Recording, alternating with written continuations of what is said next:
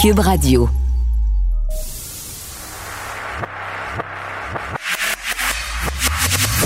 Derrière chaque nouvelle se cache une explication.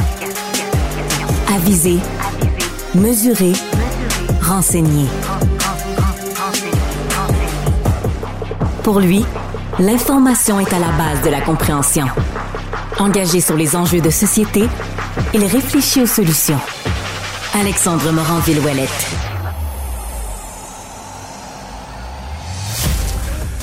C'est la rentrée scolaire cette semaine, ce qui veut dire que votre enfant va peut-être se retrouver avec un professeur dans sa classe, peut-être pas, c'est pas clair encore. Je rappelle qu'une semaine avant la rentrée scolaire, le ministre de l'Éducation a annoncé qu'il manquait 8558 professeurs, enseignants. Puis ça, c'est sans compter la pénurie de gens qui sont intervenants en service de garde, tous ceux qui font des suivis spécialisés en éducation, orthophonistes et autres. Ça veut dire qu'il manque aussi de secrétaires dans les écoles. Ça veut dire qu'il manque de profs de français. Ça veut dire qu'il manque de... Bah, de tout, finalement. On apprend même ce matin qu'il y a des écoles qui sont pas finies de rénover, ce qui fait qu'on est obligé de déplacer les enfants dans d'autres endroits. Bref, on est encore en train de faire quoi dans le réseau de l'éducation au Québec? Ben, du beau patchage. Hein. C'est ce qu'on fait au Québec. On met une patch. Un nid de poule, wow, on va leur boucher un tout petit peu. Il va repéter l'année prochaine, mais ça va. Ah, on a un manque de monde dans le milieu de la santé. Ben, on va faire faire du temps supplémentaire obligatoire aux infirmières, puis sûrement que ça va se régler tout seul. Ah, on a des problèmes dans le milieu de l'éducation. Il nous manque d'enseignants, d'enseignantes avant que ça commence la rentrée. Ben, on va pas l'annoncer au début de l'été, hein, même si c'est un problème qui était, qui était su. On s'entend, Tout le monde savait qu'il y avait une pénurie de profs. Mais d'annoncer une semaine d'avance qu'il manque 8558 profs, puis commencer à faire des appels à l'aide un peu partout autour du réseau, ben, encore une fois, c'est quelque chose qui me jette en bas de ma chaise. Je suis sincèrement inquiet pour les capacités d'apprentissage de nos jeunes autour de tout ça. Je sens déjà que de ne pas avoir le même prof régulier dans l'année, c'est un problème, dit-on, dans le milieu de l'éducation. Ça peut nuire au développement, surtout des plus jeunes. Là, vous me dites non seulement, ben, ils auront presque certainement pas le, ou la même prof durant l'année, mais en plus, les profs qui risquent de s'alterner, c'est pas nécessairement du monde qualifié en éducation. Ben ouais, on va patcher hein, ces enfants-là qui viennent de sortir d'une pandémie, qui viennent de sortir d'éducation à distance, qui était déjà un bordel absolu dans leur développement. Ben, ben on va leur attitrer quelqu'un, peu n'importe qui dans la classe, juste pour être sûr qu'il y ait un adulte dans la pièce, puis on s'inquiétera plus tard de leur développement. Pourquoi pas? On met une belle patch, puis on attend de voir qu'est-ce qui va se passer dans un an. Sinon, euh, durant la fin de semaine, événement qui, euh, je pense qu'il est venu chercher un peu tout le monde, puis qui, c'est normal que ça vienne chercher les gens. Il y a eu un double meurtre dans la Naudière, euh, un double infanticide, double, euh, ben, même un drame. Les gens utilisé le terme drame familial. C'en est pas un. Il y a eu un double meurtre. Il y a eu un familicide. Il y a eu deux infanticides. Puis c'est quelque chose qui a changé là, depuis dans les médias aujourd'hui. C'est quelque chose qu'on titre différemment on parle d'assassinat, on parle de meurtre. Puis tant mieux. Mais au départ, c'est quelque chose qui joue en boucle la fin de semaine. Puis à peu près tous les, réseaux médiatiques tombent dans ce piège-là qui revient encore et encore d'appeler un double meurtre commis par un père qui a assassiné ses deux enfants, ses deux jumeaux trois ans et demi. Antoine et Tristan, on va dire leur nom. Ces deux, ces deux jeunes-là, ces deux cocos-là étaient importants. Le nom du meurtrier, je ne vais pas le dire ce matin. C'est pas important. On s'en fout de lui, sincèrement. Antoine et Tristan, c'est eux les victimes dans cette histoire-là. C'est des victimes de meurtre. On les a tués. Dire drame familial, c'est comme reléguer au même endroit puis dans la même catégorie que, je sais pas moi, un divorce. Un divorce, c'est un drame familial. Ça vient secouer une famille. Un grand-parent qui décède, par exemple, c'est un drame familial. À la limite, un chien qui meurt, un animal de compagnie auquel tout le monde était attaché autour, c'est un drame familial. On est triste, on a de la peine. Il se passe quelque chose de grave dans la famille qui change un peu tout. On apprend une maladie à quelqu'un, un handicap qui survient. Drame familial. Un père qui est trop lâche pour s'enlever la vie tout seul, puis qui décide de tuer ses enfants qui n'ont rien fait, qui décide de leur enlever la vie volontairement. Puis on relit le déroulement des faits, puis en ce moment, on essaie tous d'analyser sous toutes les coutures le pourquoi du comment, puis qu'est-ce qui a pu arriver pour que qu'est-ce qui ait pu passer dans la tête de cet homme-là pour commettre quelque chose comme ça. Puis qu'est-ce qu'on apprend? Ben, il a insisté, là. Le salaud, il a insisté pour avoir ses enfants pendant la fin de semaine. Oui, j'ai dit le salaud, puis je vais le répéter. Faut être lâchant, s'il vous plaît, pour décider que sa vie va mal, puis que la meilleure option possible, ben, c'est pour essayer de s'en prendre le plus possible ben, à la mère des enfants et ben, au monde entier, de juste, ben, je vais partir, je vais emmener les enfants avec moi. C'est lâche, là. C'est lâche, c'est l'expression ultime de la lâcheté, de la couardise de cet homme-là, ce qu'il a fait. Puis je pense qu'on le souligne pas assez. On a l'impression, là, que, ah, c'est non triste, puis quelle horreur, puis c'est vrai que c'est de l'horreur, puis c'est vrai que c'est de la tristesse, puis c'est vrai qu'il faut essayer de comprendre pourquoi il y a des gens qui font ça. Presque toujours des hommes, en passant. Pourquoi? OK. On va s'interroger. Qu'est-ce qui aurait pu être fait différemment? Certainement, on veut éviter que ça se reproduise. Mais il y a une autre question, puis il y a quelque chose d'autre qui doit être souligné. Quand ça arrive, ces événements-là, il ne faut pas encenser, puis mon Dieu, que c'était un bon père de famille, puis on s'en serait jamais douté. Hey, il a tué ses deux enfants. Moi, je veux qu'on souligne à quel point c'est lâche, à quel point c'est dégueulasse, puis à quel point il faut être un beau salaud pour commettre un acte comme ça. Faut le souligner, il faut le répéter. Pour mettre du plomb dans la tête au prochain bâtard qui aimerait ça faire ça. Pour souligner à quel point la société, vous allez la dégoûter. Vous dégoûtez tout le monde autour de vous, puis vous commettez quelque chose qui est non seulement irréparable, mais qui est lâche puis qui est dégueulasse. Je m'excuse, mais c'est un message qu'il faut passer puis qu'il faut rappeler. C'était pas un drame familial ce qui s'est passé en fin de semaine dans la Naudière. Il y a deux cocos, Antoine et Tristan, qui sont morts assassinés. On va essayer de comprendre ce qui s'est passé. On va essayer de comprendre ce qui s'est passé, oui, mais il faut souligner à quel point c'est dégueulasse. C'est important dans ce cas-ci. Change de registre, affaire policière. On a euh, la police de Montréal, le SPVM, qui décide de tirer la sonnette d'alarme en disant que ben, à telle date, là, comparativement en 2022, on a trois fois plus de plaintes de cas de sextorsion cette année. La sextorsion, là, pour ceux qui ne le savent pas, c'est le moyen dans lequel ben, on vous piège avec un faux compte. On vous dit Waouh, t'es donc bien beau, euh, est-ce que tu aimerais m'envoyer des, des, images intimes de toi? Tu finis par le faire, puis hop, évidemment, après ça, on se rend compte que c'est pas une belle. Euh, une belle cocotte l'autre bord du, euh, du clavier, c'est pas un beau mec qui est en train de vous parler, non, non c'est une personne, un hacker, quelqu'un qui est ailleurs dans le monde, puis qui ensuite vous demande de l'argent, sinon ben, il publie à tous vos contacts vos parties intimes.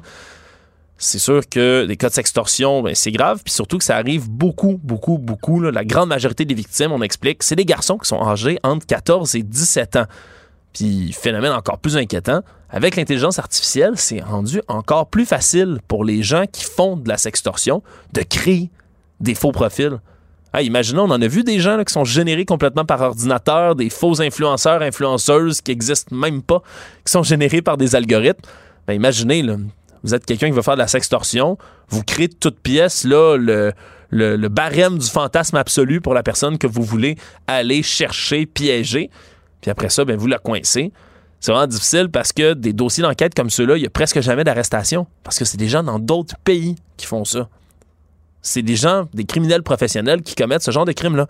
Fait que ce qu'on fait du côté du SPVM, c'est beaucoup de prévention, beaucoup d'accompagnement. ça vaut la peine quand même de le souligner là, ce matin, puis de répéter, dans ce cas-ci, particulièrement aux jeunes garçons, aux jeunes hommes, ben, faites attention. S'il y a une. C'est drôle, s'il y a une cocotte avec des gros seins qui est en bikini sur ses photos, qui vient vous écrire et qui vous demande soudainement des photos de votre engin, ben méfiez-vous.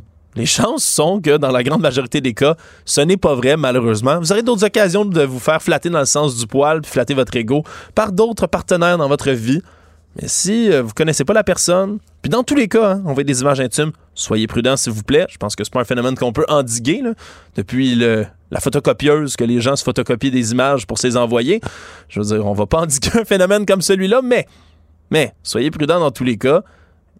Quand il y a quelqu'un qui, qui, vous n'êtes même pas sûr qu'il existe, qui vous écrit sur les réseaux sociaux pour avoir une belle photo de vous, ben, envoyez une photo d'une banane, quelque chose d'autre à la place. Faites attention. Faites attention. Cas euh, à l'international que je tenais à souligner aussi ce matin, euh, qui rappelle à quel point c'est absurde le problème des armes à feu aux États-Unis. Parce que, oui, qu'il y ait des fusillades, qu'il y ait des meurtres qui se commettent, c'est absolument affreux. Il y a plus de fusillades aux États-Unis que partout ailleurs dans le monde. On se demande pourquoi. Peut-être parce qu'ils ont un accès presque illimité aux armes. Mais non, ça, ils veulent pas le reconnaître, du moins selon certaines personnes qui sont aux États-Unis. On a toujours des cas aussi ben, de gens complètement innocents qui meurent dans des circonstances où mais pas d'armes dans circonstances, puis la même chose n'arrive pas. C'est un jeune homme de 20 ans, Nicolas Anthony Donofrio, qui se rendait, lui, à l'université en Caroline du Sud, tout nouveau, vient d'arriver, veut étudier en kinésiologie, euh, est super impatient d'emménager avec ses amis dans une résidence, commence l'université, plus belles années de sa vie. Le problème, c'est que est tôt le matin, samedi, là, dans nuit comme de vendredi à samedi, il n'est pas encore habitué de rentrer chez eux, c'est tout nouveau. Il va à mauvaise porte, dans mauvaise maison. Il a essayé de rentrer. Qu'est-ce qui se passe? Ben, la personne dans la maison l'a tiré avec une arme à feu et l'a tué. Il vient de mourir à 20 ans parce qu'il s'est trompé de porte. Imaginez être au Québec, vous vous trompez de porte. Le pire qui peut arriver, c'est que la personne ben, va, appeler la police, va dire comme Hey, hey, hey, il y a quelqu'un qui essaie de rentrer chez nous. La police va arriver, vous allez dire Excusez, c'était pas chez nous. Tout le problème est réglé. À la limite, la personne va ouvrir la porte, va vous donner un gros coup de poing, vous allez avoir mal, il va se passer une bagarre, quelque chose, mais vous allez vous en tirer. Là, imaginez, vous cognez à mauvaise porte, vous essayez de rentrer au mauvais endroit. Premier réflexe de la personne qui est en dedans, sortir son flingue, tirer. C'est fou. C'est complètement fou. Puis je peux pas croire que des cas comme ceux-là, puis il y en a eu plusieurs cette année. Il y avait le cas aussi de jeune femme, et, dans, la, dans la jeune vingtaine, qui s'était rendu en auto, il était rentré dans la mauvaise entrée de char. Pensez-y. C'était pas chez eux, c'était une mauvaise entrée. Ils sont juste rentrés pour faire ce qu'on appelle un, U-turn, un virage en U. Puis ben, ils se sont fait tirer par la personne dans la maison complètement fou de prendre des armes à feu aux États-Unis, complètement fou, très, très, très heureux qu'on n'ait pas un volume d'armes aussi élevé au Québec, parce que savez-vous quoi? Ce serait mon genre, moi, me tromper de porte de maison. Bienvenue ce matin à Cube Radio. Culture et société.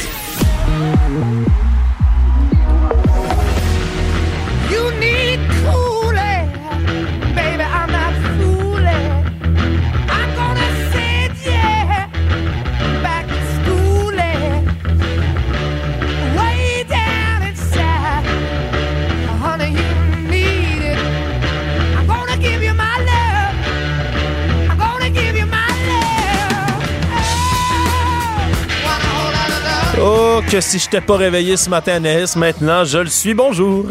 Hello, Alex. On va avoir droit à un autre spectacle. Évidemment, pas de Led Zeppelin, euh, le band lui-même, mais quand même, on va écouter du Led Zeppelin en spectacle.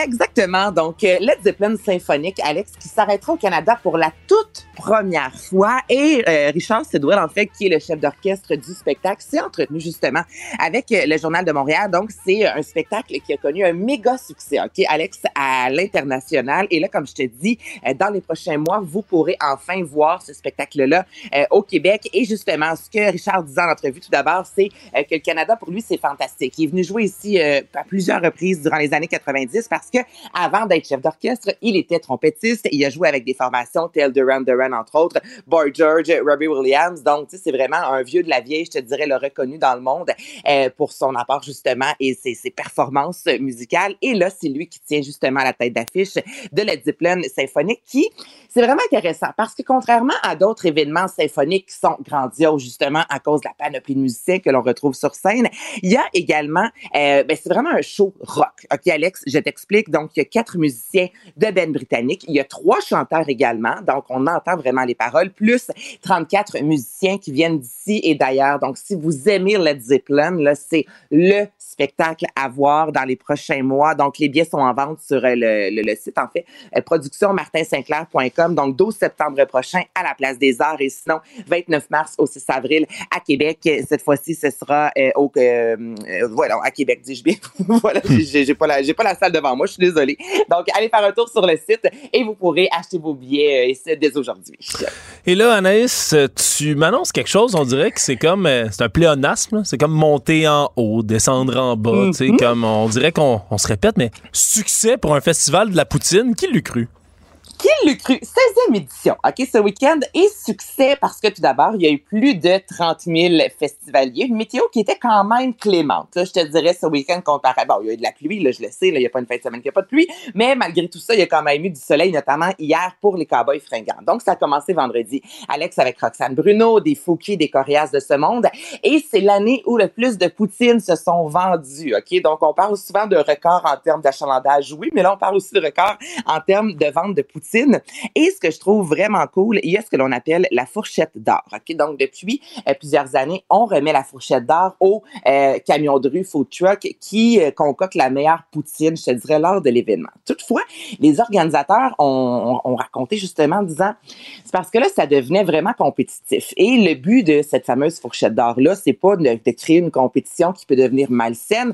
Et c'est un peu ce qui s'était passé dans les dernières années. Donc, cette année, il n'y a pas eu une fourchette d'or. Tout le monde, tous les, euh, les, artisans de la poutine ont reçu une fourchette d'or. Et le but, c'était de dire merci d'avoir été là, merci de participer. On est heureux de voir que chaque année, vous avez envie de vous dépasser pour toujours offrir la meilleure poutine. Mais là, il y a une limite aussi à cette compétition-là. Donc, est-ce que l'an prochain, ce sera le retour de la fourchette d'or pour un seul food truck?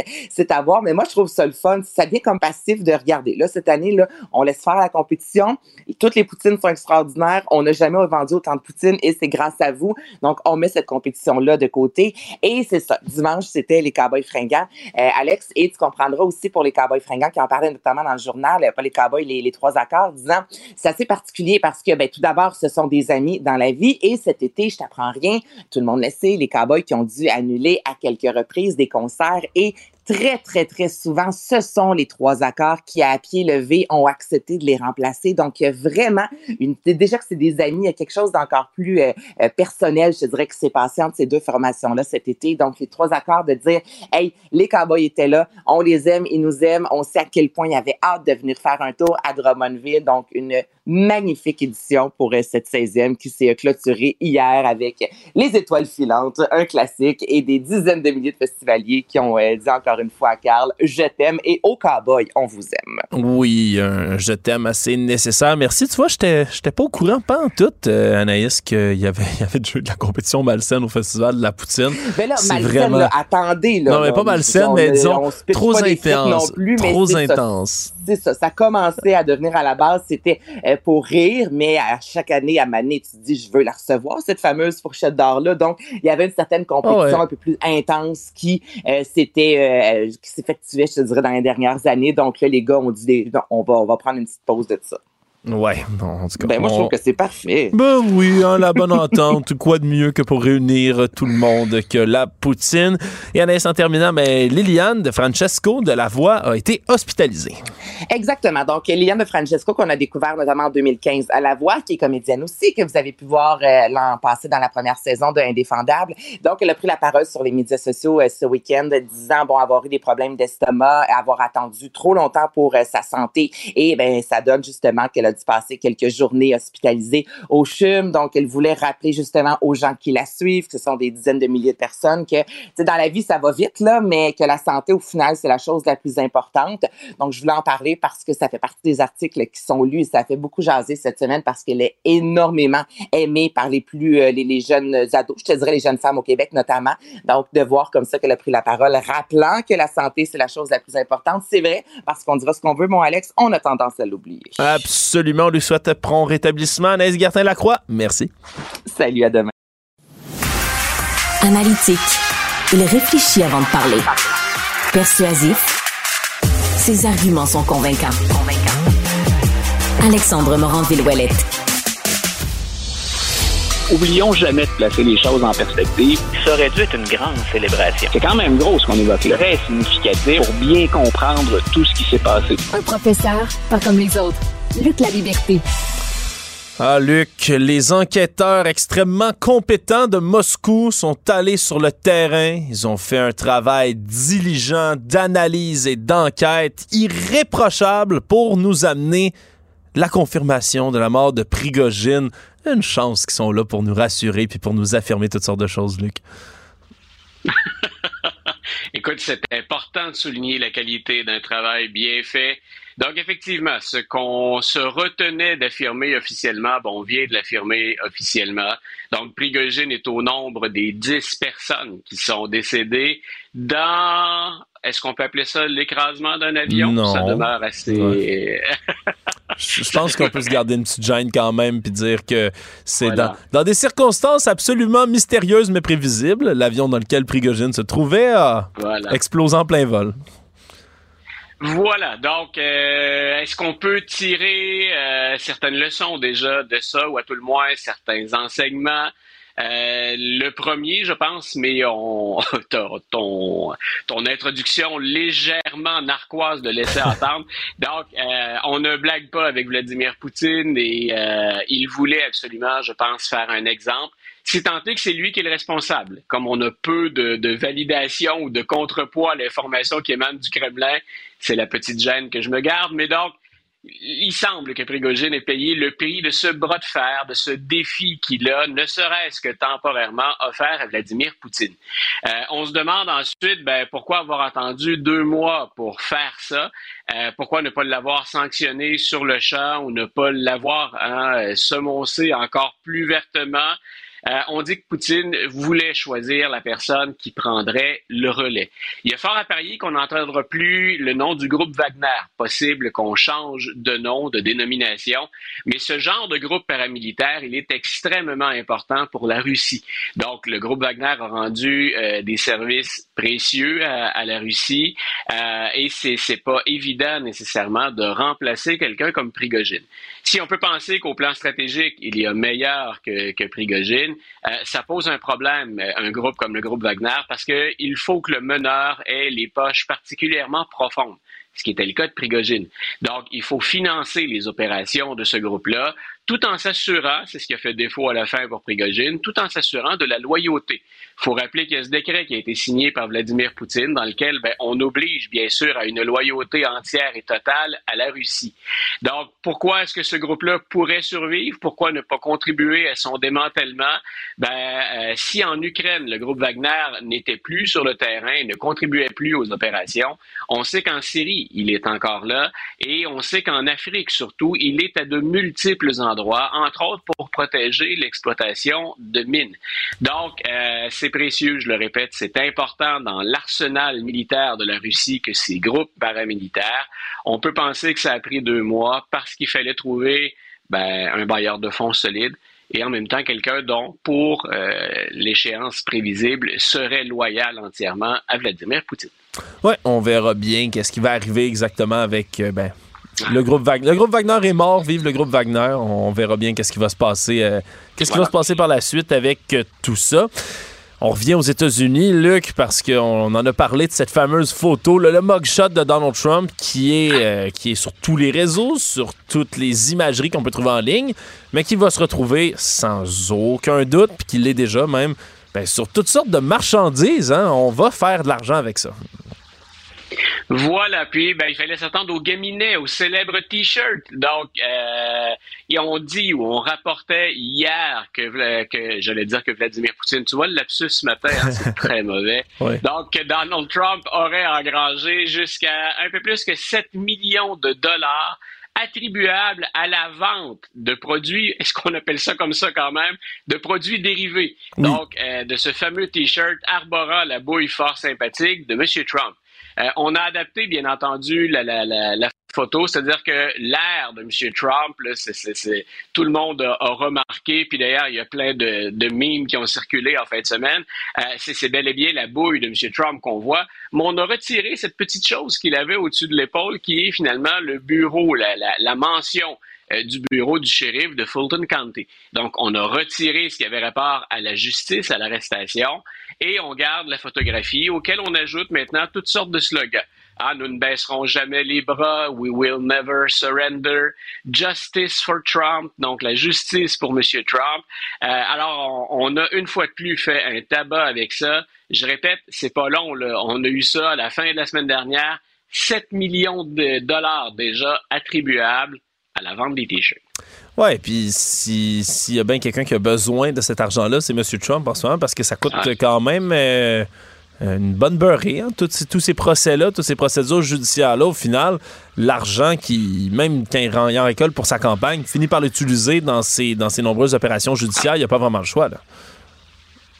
Voilà, ça lui coûte très cher, au-delà de 60 000 de 60 millions de dollars dépassés jusqu'à maintenant euh, pour sa pour sa défense ou pour l'encadrement des, des, différentes affaires auxquelles il est mêlé. Et euh, pour se condenser, rien ne provient de ses poches à lui. Donc tout ça vient, comme tu l'as souligné, de ce qu'on appelle les, les PAC, les Political Action Committees, donc ces groupes qui amassent de l'argent, ce qu'on appelle aussi des super PAC, ou encore ben, de la vente de ces produits comme le T-shirt. Donc, ce sont ces partisans qui, jusqu'à maintenant, assurent sa défense devant les tribunaux. Et là, Luc, tu me l'apprends ce matin. On se demande maintenant si le procès de, Trump, qui doit avoir lieu, celui, celui de Géorgie, faut-il préciser, mais s'il va bien avoir lieu dans l'État parce qu'on commence à essayer de discuter que ce soit un procès fédéral finalement. Voilà, et ça, c'est drôlement intéressant pour la suite des choses. On avait dit, euh, M. Trump quatre histoires, quatre causes différentes. Ses avocats vont utiliser tous les stratagèmes pour essayer d'étirer les procès. Idéalement, M. Trump ne comparaîtrait pas ou on ne connaîtrait pas l'issue des procès avant la fin de la campagne électorale, ce qui pourrait lui permettre d'entrer à la Maison-Blanche sans être embêté par un verdict de culpabilité lui permettant ensuite de reprendre, s'il gagne, bien entendu, le ministère de la Justice.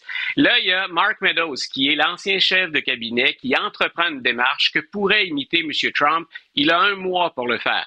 Quelle est cette démarche? M. Meadows dit euh, nous ne devrions pas être jugés en Georgie parce que ce qu'on, les, les, crimes allégués ont été commis alors qu'on travaillait pour le gouvernement fédéral. Hmm. Donc, on a bel et bien contrevenu à la loi de la Georgie ou aux lois de la Georgie. Ça, c'est clair. C'est un crime qui relève de l'État. Euh, les accusations. Maintenant, pourquoi veut-il absolument aller au fédéral? Parce qu'il prétend, lui, que si on agit en tant qu'officier au fédéral, euh, on bénéficie d'une certaine immunité. Donc, ça a pour objectif de retarder un peu les procédures, le rythme ou la cadence des choses. En même temps, il pense que Trump, lui, un certain nombre de personnes, il faut rappeler qu'ils sont 19 accusés, pourraient jouir d'une immunité. Autre stratégie de la part de M. Meadows, c'est qu'on se trouve à élargir le bassin pour, dans lequel on va puiser pour les jurys. Si, par exemple, on est jugé à Fulton County, qui est relativement proche d'Atlanta, euh, le jury serait composé de, gens émanant d'un district, d'une région où on a voté pour Joe Biden, je pense, à 73 Donc, on peut penser que les membres du jury seraient probablement des gens qui auraient voté pour Joe Biden, pour l'adversaire. S'il transfère le tout au fédéral, c'est très technique, on élargit le bassin, donc on sort de ce noyau, de ce cercle dans lequel il y aurait plus de jurys potentiellement favorables euh, ou défavorables, pardon, à M. Trump. Donc, deux choses importantes là-dedans. Est-ce qu'il pourrait jouir d'une immunité? Pour ça, il doit transférer le dossier au fédéral. Et peuvent-ils espérer recruter dans un bassin plus vaste où il y aurait moins de partisans potentiellement démocrate. Donc, c'est ce qu'on est appelé à trancher aujourd'hui. Donc, les avocats de M. Meadows le représentent, puis euh, vont aller de l'avant avec cette thèse. Et je répète, c'est très important pour ce que je viens de souligner. Sinon, ben, Fanny Willis a un dossier qui est quand même béton, un dossier qui est très solide, et c'est quand même elle, même si on allait au niveau fédéral, qui va continuer à mener la charge. Mais en anglais, elle ne jouerait plus sur son home turf. Elle ne jouerait plus à la maison qui est en Georgie, qui est, entre guillemets, le terrain de jeu de son travail habituel, on irait devant une cour fédérale. Oui, ce serait plus l'avantage de la maison, pour reprendre d'autres comparaisons, euh, d'autres comparaisons sportives. Oui, puis là, euh, en ce moment, on s'entend, ça a toujours été euh, pour certaines personnes aux États-Unis, puis même des observateurs d'ailleurs, un peu déprimant de devoir faire le choix entre Joe Biden et Donald Trump, hein, l'espèce de dualité, même la, course de l'âge d'or, comme je me plais à l'appeler. Mais là, il y a une convention qui s'organise pour peut-être qu'il y ait une troisième option autour de ça. Voilà, ça fait un certain temps que c'est dans l'air du temps, mais là, ça se précise. C'est-à-dire qu'il existe un groupe aux États-Unis de politiciens euh, qu'on dit bipartisans, républicains et démocrates. Ils sont majoritairement républicains, mais leur approche serait bipartisane. C'est une formation politique qu'on appelle les no labels. Donc, vous en avez assez de la polarisation aux États-Unis. En théorie, plein de gens souhaitent ça. Donc, vous en avez assez des étiquettes et de la polarisation. Concentrons-nous sur ce qui unit les Américains et présentons un candidat contre Trump et Biden qui n'aurait pas d'étiquette, un no labels. Donc, on a décidé que maintenant de la, du mois et de la localisation de la convention, c'est-à-dire le moment où on va officialiser euh, l'identité, de la personne qui va affronter les deux autres. Ça va se dérouler en avril, ça va se dérouler à Dallas, au Texas. Donc, le Texas, qui est un État, on le sait, majeur, c'est très important démographiquement. Donc, c'est un des, c'est l'État le, plus lourd démographiquement, là où il y a le plus de gens. Euh, si on est un républicain, on est content. Si je suis Donald Trump, je suis content. Parce que la plupart des gens qui voteraient No Label, c'est des gens qui voteraient Biden un peu par défaut. On l'a déjà dit tous les deux, puis tu le soulignes. M. Biden, il suscite pas pardon, d'enthousiasme. On vote pas pour Biden dans la joie et dans l'allégresse. On vote contre Donald Trump. Donc, avec un mouvement No Labels, essentiellement, ceux qu'on pourrait pénaliser en divisant le vote, ce sont les démocrates et euh, en particulier le cas de Joe Biden. Donc, c'est pas une bonne nouvelle pour les démocrates. Ça ne peut faire le jeu que des républicains. Donc, euh, alors bonne nouvelle pour M. Trump. S'il espère toujours gagner, puis si ses partisans espèrent qu'il gagne, euh, on surveillera l'évolution du, du, no labels, mais chaque fois, c'est la grande problématique. Quand on a un tiers parti aux États-Unis, c'est pas la première fois, ou qu'on a un candidat indépendant, le tout est de savoir à qui enlève-t-il le plus de votes. Ça a déjà été le cas pour les plus vieux d'entre nous, pour Ralph Nader, par exemple, à l'élection de 2000. Donc, euh, il avait pénalisé les démocrates, puis on connaît la suite. C'est les républicains et George W. Bush qui l'avaient emporté, même en perdant le vote populaire. Cette année, il semble qu'on soit en voie de répéter un phénomène qui, est similaire. Si tant aussi longtemps, bien sûr, que les no labels lèvent, qui vont chercher un peu de, qui vont chercher un peu, ne serait-ce que quelques pourcentages de voix ça peut fausser la donne. Et pour les analystes comme moi, ben, rendre ça plus intéressant. Donc, euh, c'est là où on est à décortiquer le vote encore plus. Donc, dans chacun des États, surtout dans les États pivots, ces fameux swing states. Je te pose une question, Luc, comme ça, puis finalement, je te, je te prends à chaud. Là. J'ai rien, euh, on s'est pas interpellé là-dessus avant, mais un candidat indépendant dans l'histoire américaine, ça a-tu déjà même eu une, une, fraction de chance de pouvoir l'emporter? Est-ce qu'on a déjà été proche ou pas du tout? Là, parce qu'on dirait que c'est on dirait que c'est tellement insurmontable de se lancer comme candidat indépendant que on dirait que c'est même pas une option pour essayer de gagner. Dans l'histoire récente, on a eu deux candidats qui ont pu changer la donne. On a eu euh, Ross Perot, qui était ce milliardaire texan qui cette fois-là avait fait le jeu des, démocrates. C'est aux républicains qui, qui l'avaient nuit. Puis on a ce, on a euh, ce candidat Ralph Nader auquel je référais pour la Floride. Le seul candidat, mais il faut remonter loin. tu me demandes ça comme ça, mon, mon ordinateur est en marche. L'historien travaille un peu plus fort ce matin. Le seul candidat qui aurait pu avoir des chances de l'emporter, c'est Theodore Roosevelt au oh. début du 20e siècle. Donc, il avait fait deux mandats. Il revient dans une campagne électorale. Il est déçu de ce que font les républicains, qui à l'époque c'est le parti progressiste, il ne les trouve plus assez progressistes, et il va se présenter contre son successeur et contre le démocrate qui va finir par l'emporter et qui a marqué l'histoire, qui est Woodrow Wilson. Euh, hmm. mais il a carrément scindé le vote républicain en deux. Et c'est ce qui explique que Wilson ait gagné, ait gagné parce que les, les républicains devaient l'emporter. Mais il a eu plus de votes que son rival républicain en étant à la tête d'un tiers parti. Je pense que c'est la, candidature indépendante la, plus spectaculaire de l'histoire américaine. Oui, c'est sûr que quand tu as quelqu'un qui, a déjà été président, qui a déjà fait deux mandats, puis qui revient comme ça, ouais, ça peut avoir plus d'attrait un tout petit peu quand même comme indépendant que, quelqu'un qui est un peu plus, euh, euh, ben, qui sort un peu plus de nulle part. Luc La Liberté, merci de nous partager tes connaissances d'historien ce matin. Une bonne journée, Alex. À demain. Salut. Alexandre Morin-Villouellette. Curieux, ouvert d'esprit, il fait circuler les idées pour trouver des solutions. Le Québec a perdu un géant du Québec, du monde du sport québécois particulièrement, Yvon Penneau, qui a rendu l'âme à 77 ans. Des hommages qui fusent de partout, bien évidemment, depuis que la nouvelle a été euh, annoncée.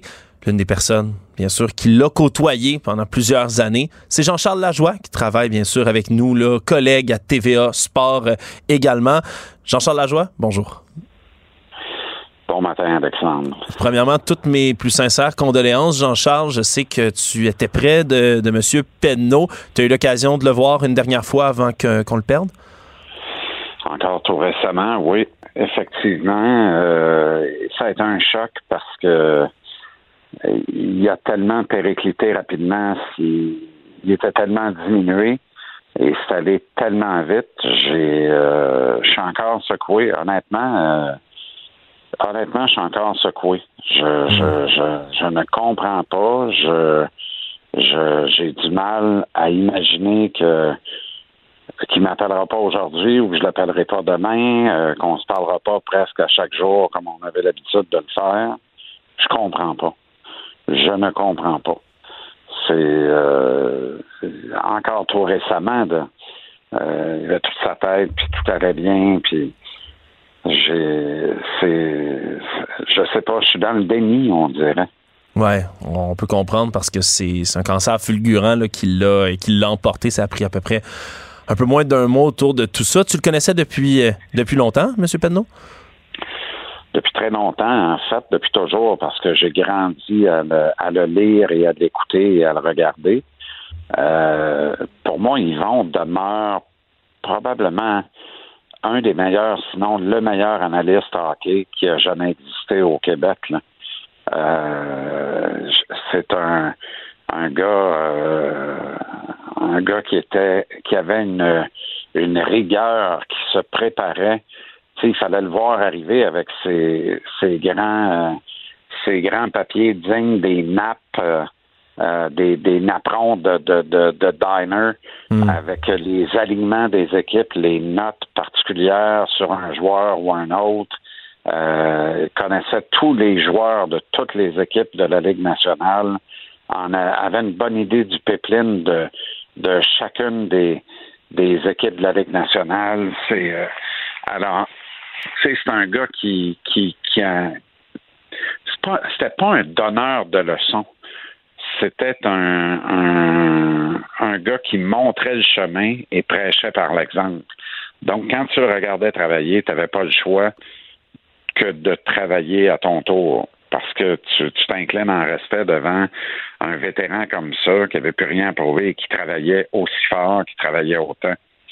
Puis je me rappelle, euh, j'étais à la défunte euh, CKC Sport euh, et euh, il y avait eu un grand mouvement. euh, c'est un épisode très sombre de, la carrière d'Yvon parce que ça lui a fait tellement de peine. Euh, il y avait eu un mouvement, on est au début des... Il n'y a pas vraiment de réseaux sociaux encore, mais sur Internet, il y avait eu une, euh, euh, une publication qui demandait la démission ou le congédiement de, Pierre Aude et d'Yvon Pedneau à RDS. Euh, je, pense que la pétition s'intitulait Congédion Pierre et Yvon. Et puis moi, ça me concernait pas ni d'Ève ni d'Adam, mais j'animais une tribune sportive quotidienne. Et je me rappelle très bien avoir fait une sortie en règle contre les initiateurs de cette pétition-là et tous ceux qui osaient la signer parce que je trouvais ça abject. Je, vraiment, je, je trouvais que c'était immonde de faire une chose pareille. Euh, puis je pense que j'avais fait un, un 15 minutes là-dessus ou à peu près. Mm. Et, euh, et mon téléphone avait sonné après l'émission et c'était euh, c'était Yvon Pedneau euh, qui était euh, qui voulait simplement me remercier puis qui disait m'écouter régulièrement. J'étais très touché, mais qui avait été très touché par la sortie que j'avais faite. Et on s'est euh, côtoyé à 110% euh, à la même époque euh, euh, par la suite. Et c'est un peu comme s'il m'avait pris sous son aile. C'est vraiment Ouais. ce que j'ai senti. Il m'a ouvert les bras, il m'a bien accueilli, il m'a fait me sentir bien. Mais tu sais, je sais que ce que je te raconte là, il y a des dizaines, voire des centaines euh, de jeunes journalistes ou animateurs ou descripteurs ou analystes qui peuvent témoigner de la même chose. Il était comme ça, Yvon. C'était un mentor né qui, qui aimait tendre la main puis montrer le chemin, le bon chemin, le droit chemin aux plus jeunes. Qu'est-ce qui t'a, euh, en sa qualité de mentor, qu'est-ce qui t'a appris de plus important maintenant pour ta carrière, Jean-Charles? Euh, maintenir le réseau actif. Maintenir le réseau actif. Quand tu penses qu'il se passe rien, il se passe toujours peut-être quelque chose. Alors, n'hésite pas à faire le tour de tes contacts. N'hésite pas à placer un appel, à envoyer un message texte. C'est tellement facile aujourd'hui, les coms, en plus. Euh, on n'est plus dans le téléphone à roulette, là. Mais lui, à l'époque du téléphone à roulette, le faisait, là. Fait que euh, main- maintenir le, le, le cardex actif, le mettre à jour, entretenir le réseau de contact. Il y a tellement d'informations, de pistes sur lesquelles on peut être mis, euh, des bonnes pistes, puis aller chercher de la bonne information qui nous permettent ensuite de, de, de, de discuter euh, à l'antenne, puis de, de, de, de renseigner le public sans nécessairement avoir l'air de dire tu sais, l'idée là, là-dedans, puis ils vont être à mettre dans l'art de, de faire ça. Tu sais, quand t'es. Moi, quand dans une chronique, il arrivait, puis à un moment donné, il me disait si je te suggérais telle chose, là, je savais qu'il avait parlé à quelqu'un. Tu comprends? Hmm. Et, et c'était tout le doigté, toute la tout le, le, le, toute la modestie, en fait, d'Yvon, quelque part, qu'il y avait là-dedans. C'était alors que d'autres vont dire euh, j'ai parlé à un tel aujourd'hui, tu sais, pour faire un peu de name dropping, puis un peu de raw. Non, Yvon, c'était, je vais t'amener sur une piste. Et à un moment donné, j'ai, fini par décoder que quand il m'amenait sur la piste de cette façon-là, euh, on avait intérêt à suivre la piste parce que c'était une information première ordre, une information première ligne. Je suis content que tu soulignes en plus le, c'est le travail qui devait se faire à une autre époque aussi, hein, le téléphone à roulette avant les réseaux sociaux, avant le cellulaire, avant les textos, parce que c'est un métier qui est exercé pendant presque, dans, le milieu sportif du moins, pendant presque 60 ans, là, Yvon Penneau. il y en a couvert, puis je trouve que ça vaut la peine de le souligner. Il y en a couvert des événements importants sportifs, hein? Ah, c'est hallucinant. Hallucinant, puis euh, j'entends le j'entends les euh, le concert des loges, euh, j'ai lu et entendu euh, euh, mon ami Régent Tremblay, qui était un, vieux chum d'Yvon aussi, parler avec nostalgie de cette belle époque. disait-il, les deux, l'époque où il y avait effectivement le téléphone à roulette, mais les gars du beat voyageaient avec les équipes, avaient accès aux joueurs, étaient capables de parler de, de tout et de rien avec les joueurs, de parler de beaucoup de choses, et ça donnait de très, très bonnes histoires. Hmm. Et, euh, et euh, moi, j'ai, c'est autre temps, autre mœurs. On est à une autre époque. Euh, je les envie d'avoir connu cette époque-là. Mais en même temps, aujourd'hui, euh, moi, je te mentirais, je te disais que j'ai pas le numéro de téléphone personnel bonne quantité de joueurs de la Ligue nationale, euh, avec qui j'entretiens euh, des correspondances par message texte quand c'est pas par appel. Alors, il y a encore moyen d'obtenir de l'information de qualité aujourd'hui puis de bien renseigner le public. Mais effectivement, cette époque plus folklorique où les gars jouaient aux cartes avec les joueurs, où les joueurs avaient il y avait moins de il y avait moins de nuances entre, euh, évidemment, le traitement salarial annuel des, des meilleurs joueurs de l'époque et des meilleurs joueurs journalistes, euh, des meilleurs journalistes de l'époque euh, qui en a aujourd'hui. Puis, est-ce que ça s'est perdu à travers tout ça? Peut-être, je ne sais pas. Tu sais, aujourd'hui, sur la route, les joueurs se réservent des, des sections dans les grands restaurants. les gars du beat vont chez Subway. J'exagère, mais à peine. alors, c'est pas pareil, là. Mais ils ont encore moyen de très bien renseigner le public aujourd'hui. Hmm. Même si cette belle époque-là euh, euh, a semblé être extraordinaire à vivre pour ces gars-là. S'il y a une chose, en terminant, Jean-Charles, que t'aimerais que le, Québec, puis les générations peut-être plus jeunes qui l'ont, qui l'ont moins connu, euh, du moins que leurs parents, par exemple, qu'est-ce que tu t'aimerais qu'on retienne d'Yvon Penneau? comment il a tout donné à son métier au public.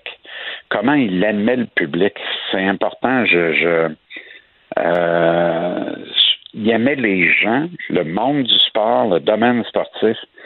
Il aimait fondamentalement le public. Moi, je me suis retrouvé très souvent avec euh, avec Yvon euh, en public, dans des restaurants ou dans des sorties publiques, puis tout ça. et c'est un gars qui était très facile à approcher un gars qui prenait le temps de jaser avec les gens, qui prenait des nouvelles des gens, même s'il les connaissait pas. Euh, première fois qu'il rencontre quelqu'un, mais parlez-moi de vous. Euh, vous habitez où, venez de où, puis toujours une petite blague, le regard espiègle, euh, l'amour qu'il portait à son métier, comment il était dédié à son travail, comment c'était un passionnés. J'ai lu quelque part que Yvon pouvait regarder un match entre Columbus et Vancouver un mardi soir par pur plaisir. Ben, c'est vrai. Honnêtement, c'est vrai. Tu sais, moi, des fois, il m'appelait, là, puis il disait, Ah, j'ai, j'ai regardé mon cher Jean-Charles dans l'Ouest hier. Et euh, là, je me disais, ben oui, OK. Mais je suis vraiment surpris. Réponse, non. Fait que c'était un gars qui était grandement passionné du sport et particulièrement du hockey, qui aimait le public, était, qui était totalement dédié à son métier, donc, quelque part, à servir le public. Été un grand serviteur du public dans, dans la chaire sportive, vraiment. Ouais, et tout le Québec ben, le remercie pour ça. Euh, Jean-Charles Lajoie, merci beaucoup pour, euh, pour le témoignage. Toutes mes condoléances encore. Condoléances évidemment à la famille, aux amis. Je pense qu'il y a beaucoup de gens au Québec ben, qui, qui, pleurent malheureusement le, le départ d'Yvon Penneau. Merci beaucoup Jean-Charles. Merci Alexandre. Merci de m'avoir permis de, de partager euh, quelques souvenirs de mon ami Yvon. Euh, c'est, c'est précieux pour moi et il faut qu'il reste gravé longtemps dans la mémoire des amateurs de sport du Québec. Absolument. Merci beaucoup Jean-Charles. Passionné de la société, il est motivé par la recherche de la vérité. Alexandre Morin-Villouellette. Les rencontres de l'heure. C'est des enjeux de société où est-ce que tout le monde peut en discuter. David Santarossa. C'est la bienveillance, ça peut devenir aussi de la complaisance. La rencontre, Moranville-Santarossa. Mais bon, ça semble être euh, la réalité qui va nous frapper. L'anxiété est un peu le mal du siècle, on le sait, ça frappe euh, des gens, des adultes, tout comme des jeunes qui se sentent de plus en plus anxieux. Pourquoi? Ben, les réponses sont multiples, hein, les causes sont infinies à l'anxiété, c'est différent pour à peu près tout le monde. Mais pour les filles, particulièrement les jeunes filles, ben, c'est encore plus marqué que chez les garçons, David, c'est un phénomène que tu tenais à souligner. Oui, exactement. Donc, c'est, c'était dans le devoir en fin de semaine. Donc, une étude assez intéressante qui, ben, on le sait, hein, c'est sûr que, l'anxiété touche davantage les, les, filles que les garçons. Et là, on nous dit que l'anxiété d'un groupe classe, l'anxiété moyenne d'un groupe classe, en fait, va affecter davantage les filles que les garçons. Donc, si en moyenne, l'anxiété du groupe classe est plus élevée, ben, les filles vont avoir tendance à être plus élevées, euh, à être plus anxieuses, pardon, que les garçons. Les garçons, que l'anxiété du groupe soit élevée ou peu élevée, ça, ça, affectera pas personnellement euh, son anxiété. Son anxiété, en fait, va, va être influencée par, euh, par autre chose, là. Donc, c'est assez intéressant. Et l'hypothèse, ce qu'on dit dans, dans, le texte, c'est la co-rumination. Hein. Donc, le fait de ruminer, c'est de hein, gratter, euh, gratter un peu le bobo, hein, parler de ses problèmes, puis de vraiment les ruminer, parler juste de ça, broyer un peu du noir. Eh bien, la co-rumination, c'est de le faire en groupe. On sait que les filles ont tendance parfois à parler de leurs problèmes. Ben, ça mène à ça. C'est-à-dire que quand on se parle de nos problèmes entre amis, ça va peut-être nourrir l'anxiété. Ouais, en même temps, c'est quelque chose qu'il faut qu'il faut au final qu'on encourage, David. C'est quelque chose qu'on répète aussi aux garçons, aux jeunes hommes, de pas tout garder en dedans, de pas laisser bouillir tout ça, de se confier quelque part. C'est une bonne idée aussi. Assurément, c'est assurément une bonne chose de se confier, mais c'est là que ça devient intéressant, c'est là que la nuance est intéressante. C'est-à-dire que seulement se confier, euh, juste parler de son problème, puis entretenir le problème, puis gratter le bobo, ben c'est pas vrai que ça règle le problème. C'est-à-dire qu'évidemment, ça fait partie peut-être de ton cheminement de gratter le bobo, mais à un certain moment, il faut arrêter de gratter et il faut parler de, de solutions. Il faut regarder, se tourner vers les solutions. Donc, euh, c'est en ce sens que ça va peut-être contre, un, contre une idée répandue, c'est-à-dire trop se confier sans regarder les solutions, ou du moins trop se confier, ça peut aussi apporter des problèmes. Et je trouvais ça assez original, en fait, là, d'aborder ça. Là.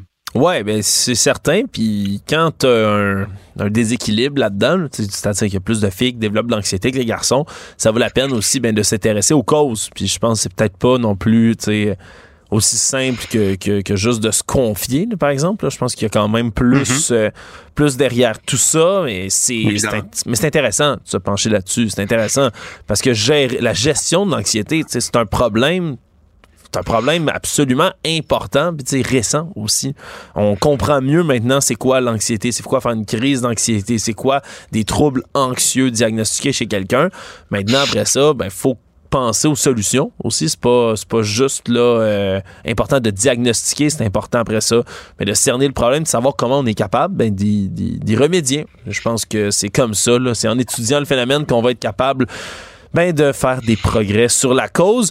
Tu voulais aussi nous parler ben, du français au cégep, David, un sujet un peu cyclique, hein, ça revient constamment, mais à chaque fois pour des bonnes raisons. On réalise que c'est de plus en plus difficile de maîtriser le français pour les étudiants qui y rentrent.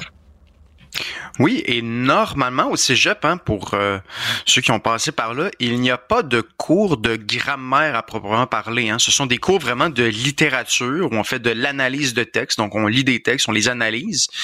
Euh, donc, normalement, au secondaire, on a réglé la portion grammaire. On a réglé nos accords, euh, on a réglé nos pluriels, etc. Mais malheureusement, de plus en plus, ce qu'on se rend compte, c'est que, oups, non, c'est pas du tout réglé quand on arrive au cégep. Et il y a un important rapport la maîtrise du français euh, au collégial, le temps d'agir. Euh, donc c'est un rapport important et là le, ministère de l'Éducation dit ben oui on va mettre les recommandations en place mais non en même temps ça va être long comme d'habitude.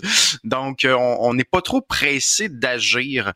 Et le français c'est une, une, matière super importante. J'enseigne moi-même le français. C'est la rentrée d'ailleurs aujourd'hui. Donc eh bien, on oublie que le français, la maîtrise notamment de la lecture, mais c'est un des meilleurs indicateurs de, euh, de succès scolaire. Donc ça, je pense que c'est vraiment important de, de, prendre en considération. Souvent, le français, c'est une matière mal aimée et pourtant, je pense que c'est le meilleur indicateur de réussite dans les autres cours, en fait. Oui, c'est important de, le rappeler. David te dit c'est la rentrée. Aujourd'hui, je te pose une question en, ta, en, ta, qualité de professeur et moi comme chroniqueur. Ça ressemble à quoi situation toi dans ton euh, dans ton coin pour les euh, pour le manque de profs? Est-ce qu'on a est-ce qu'on réussit à combler euh, les postes grosso modo? En date de vendredi dernier, je ne sais pas ce qui s'est passé durant la fin de semaine, mais en date de vendredi dernier, il manquait un enseignant de mathématiques euh, dans mon école. Donc, ça va somme toute assez bien. Euh, J'espère qu'on a trouvé quelqu'un pour euh, remplacer l'enseignant de mathématiques. Donc, les profs, on est tous en poste. on est on est prêts. On a hâte que les élèves arrivent. on espère qu'ils ont rechargé leur batterie. Généralement, les élèves sont un peu zombies pour une ou deux semaines, mais bon, ça fait partie du travail. Ouais, ça c'est sûr. Faut, faut être capable de les réveiller de leur, euh, de leur été pour toutes les activités qu'ils ont faites. David Santarossa, merci et bonne rentrée. Manifestement, il s'est manifesté ses idées et ses positions. Alexandre Morin-Villouellette. Les amateurs de bière le savent depuis des années. S'il y a bien, là, il y en a des festibières maintenant au Québec un peu partout, mais s'il y a un festival qui est la grande messe des amateurs de bière, ben c'est le Festival Bière et Saveurs de Chambly, 20e édition cette année, tout un, euh, tout un anniversaire qui est à souligner. Luc Rousseau est président directeur général de Concept B, justement derrière le Festival Bière et Saveurs, qui est avec nous aujourd'hui en studio. Bonjour, bonjour. Oh, bonjour, Monsieur Rousseau. On était excité à l'approche de la 20e édition? On est très excité. On est déjà en train de faire le montage euh, à l'heure où on se parle. Probablement, il est 8 heures et quelques. L'équipe est déjà sur le terrain euh, pour faire les préparatifs. On prendre une bonne semaine, là, mettre un, petit village. Hein. On, on, crée un village, dans le fond, pour, euh, pour l'espace de quatre jours. Fait que non, ça, ça va de, de, très bon train. Oui, un espace qui est toujours le même, si je ne m'abuse, depuis des années, sur le bord euh, de, du Richelieu, le bassin Chambly, le fort Chambly qui est à côté. Même site. Est-ce que ça a grandi avec les années? J'imagine, avec la popularité, on n'a pas le choix. on a agrandi, bon, depuis naturellement 2002. On a commencé, euh, le festival a débuté sa première, euh, sa première édition en 2002. Fait que, tranquillement, on a agrandi. Là, on n'a plus de place pour agrandir. Faudrait s'en aller probablement sur la rivière pour pouvoir prendre de la place. C'est un beau problème, donc on essaie de créer des beaux parcours euh, pour nos festivaliers, qui est quand même 60 000 euh, festivaliers qui viennent sur le sur quatre jours. C'est quand même euh, un, bon un bon nombre, mais je pense qu'il y a de la place pour tout le monde. Le site est tellement magnifique, puis quand même aéré, fait qu'on n'a pas de problème. On n'est plus capable d'agrandir. Il faudrait inclure le phare dans nos dans, notre festival, mais on est correct. Ouais, ça, ça, ça amènerait d'autres enjeux euh, historiques aussi. Avec tout ça, ça, ça m'inspire une question, M. Rousseau. Qu'est-ce qui a le plus changé en 20 ans, comme ça, entre les premières années puis maintenant? J'imagine, c'est juste côté technologique, il y a tellement d'innovations qui se font, mais qu'est-ce qui a le plus changé? Bien, si on regarde au niveau de l'amateur, euh, donc le festivalier, je vous dirais, c'est le côté curieux. Je pense que euh, bon, de plus en plus, on a de plus en plus de microbrasseries euh, euh, au Québec, beaucoup de produits. On est rendu, je pense, à 324 microbrasseries au Québec. on en a 75 qui sont présentes pendant le, festival. Je pense que ce côté-là très curieux que, que je trouve que, que beaucoup évolué quand on parle avec nos, nos festivaliers qui posent beaucoup de questions, s'intéressent à qu'est-ce qu'ils boivent. ça, c'était un peu notre mission c'était de mettre ça en lumière, tu sais, ce, beau produit-là, euh, puis de créer cette curiosité-là, de savoir que qu'est-ce qui est qui qui est derrière euh, ces produits-là. C'est une industrie qui est quand même pas facile. Euh, on pense que c'est facile de brasser de la bière, là, mais c'est c'est tout quelque chose euh, de créer un beau produit. Fait que donc je pense que c'est- c'est- sur 20 ans, là, sur 20 éditions, euh, c'est vraiment le, le, le, le côté euh, euh, ce côté-là qui, qui a changé. Ouais, il y a plus de microbrasseries, beaucoup, hein, ça a poussé comme des champignons au Québec, mais beaucoup de brasseries. Beaucoup aussi de nouvelles, de nouvelles bières, hein, de nouveaux types de bières qui existaient peut-être pas pour les amateurs il y a, il y a 20 ans. hein. on, on parle de gauze, on parle de bière sûre, on parle de toutes sortes de sortes de bières. Ça aussi, j'imagine, c'est un gros attrait pour les festivals. Bière de petits fruits aussi, tu sais, là, que- qui prend de plus en plus. Oui, euh, définitivement, la nouveauté. Tout le monde, à, à tous les ans, on demande à nos, euh, nos exposants d'essayer d'arriver avec des nouveautés euh, pendant le festival. Fait que donc, c'est un peu le petit côté curieux. Là, tout le monde part à l'aventure de voir qui, qui, qui va avoir fait la, la nouvelle bière ou quelque chose complètement euh, champ gauche. Euh, mais oui, ça, ça a changé. Hein. On, re- on recule euh, dans les premières années. On était plus dans le standard, hein, la, Pilsner, une petite stout, et ainsi de suite. Et là, ben là, oups, ça s'est diversifié. Puis je pense que c'est bien. Je pense que c'est ça, permet justement d'avoir une bière pour tout le monde. Moi, les gens, quand ils me demandent, là, écoute, je bois pas de bière, ben, c'est un beau challenge de, de, je le prends, de dire, ben, parfait, on va faire le tour. Je suis convaincu qu'on va trouver une bière pour toi d'ici la fin du festival parce qu'il y a tellement de diversité. Ouais, puis il y a pas juste des bières non plus. hein. On a d'autres produits alcoolisés aussi qui sont servis, des cidres et autres. Absolument. Hydromel, cidre, euh, vin aussi. euh, donc, vin québécois. Cette année, on a euh, Sommelier Nordique euh, qui va avoir un, un kiosque qui va venir euh, faire découvrir euh, plusieurs euh, vins euh, québécois. Je pense qu'on a des beaux vignobles également. Euh, Bière saveur, c'est pas juste ça. Euh, On a le sans-alcool aussi qui va être présent. Euh, Ça aussi, ça a pris euh, de l'ampleur, je vous dirais, de, de plus en plus. là. Les gens, je pense, sont plus euh, consciencieux, euh, euh, que ce soit sans gluten Donc, cette année, là, on a vraiment toute ces, ces, euh, ces- cette diversité-là sur, sur place. Ouais, je rappelle, ça s'appelle aussi ben, bière et saveur parce qu'il y a des exposants qui sont pas des vendeurs de bière ni même de cidre ou de vin.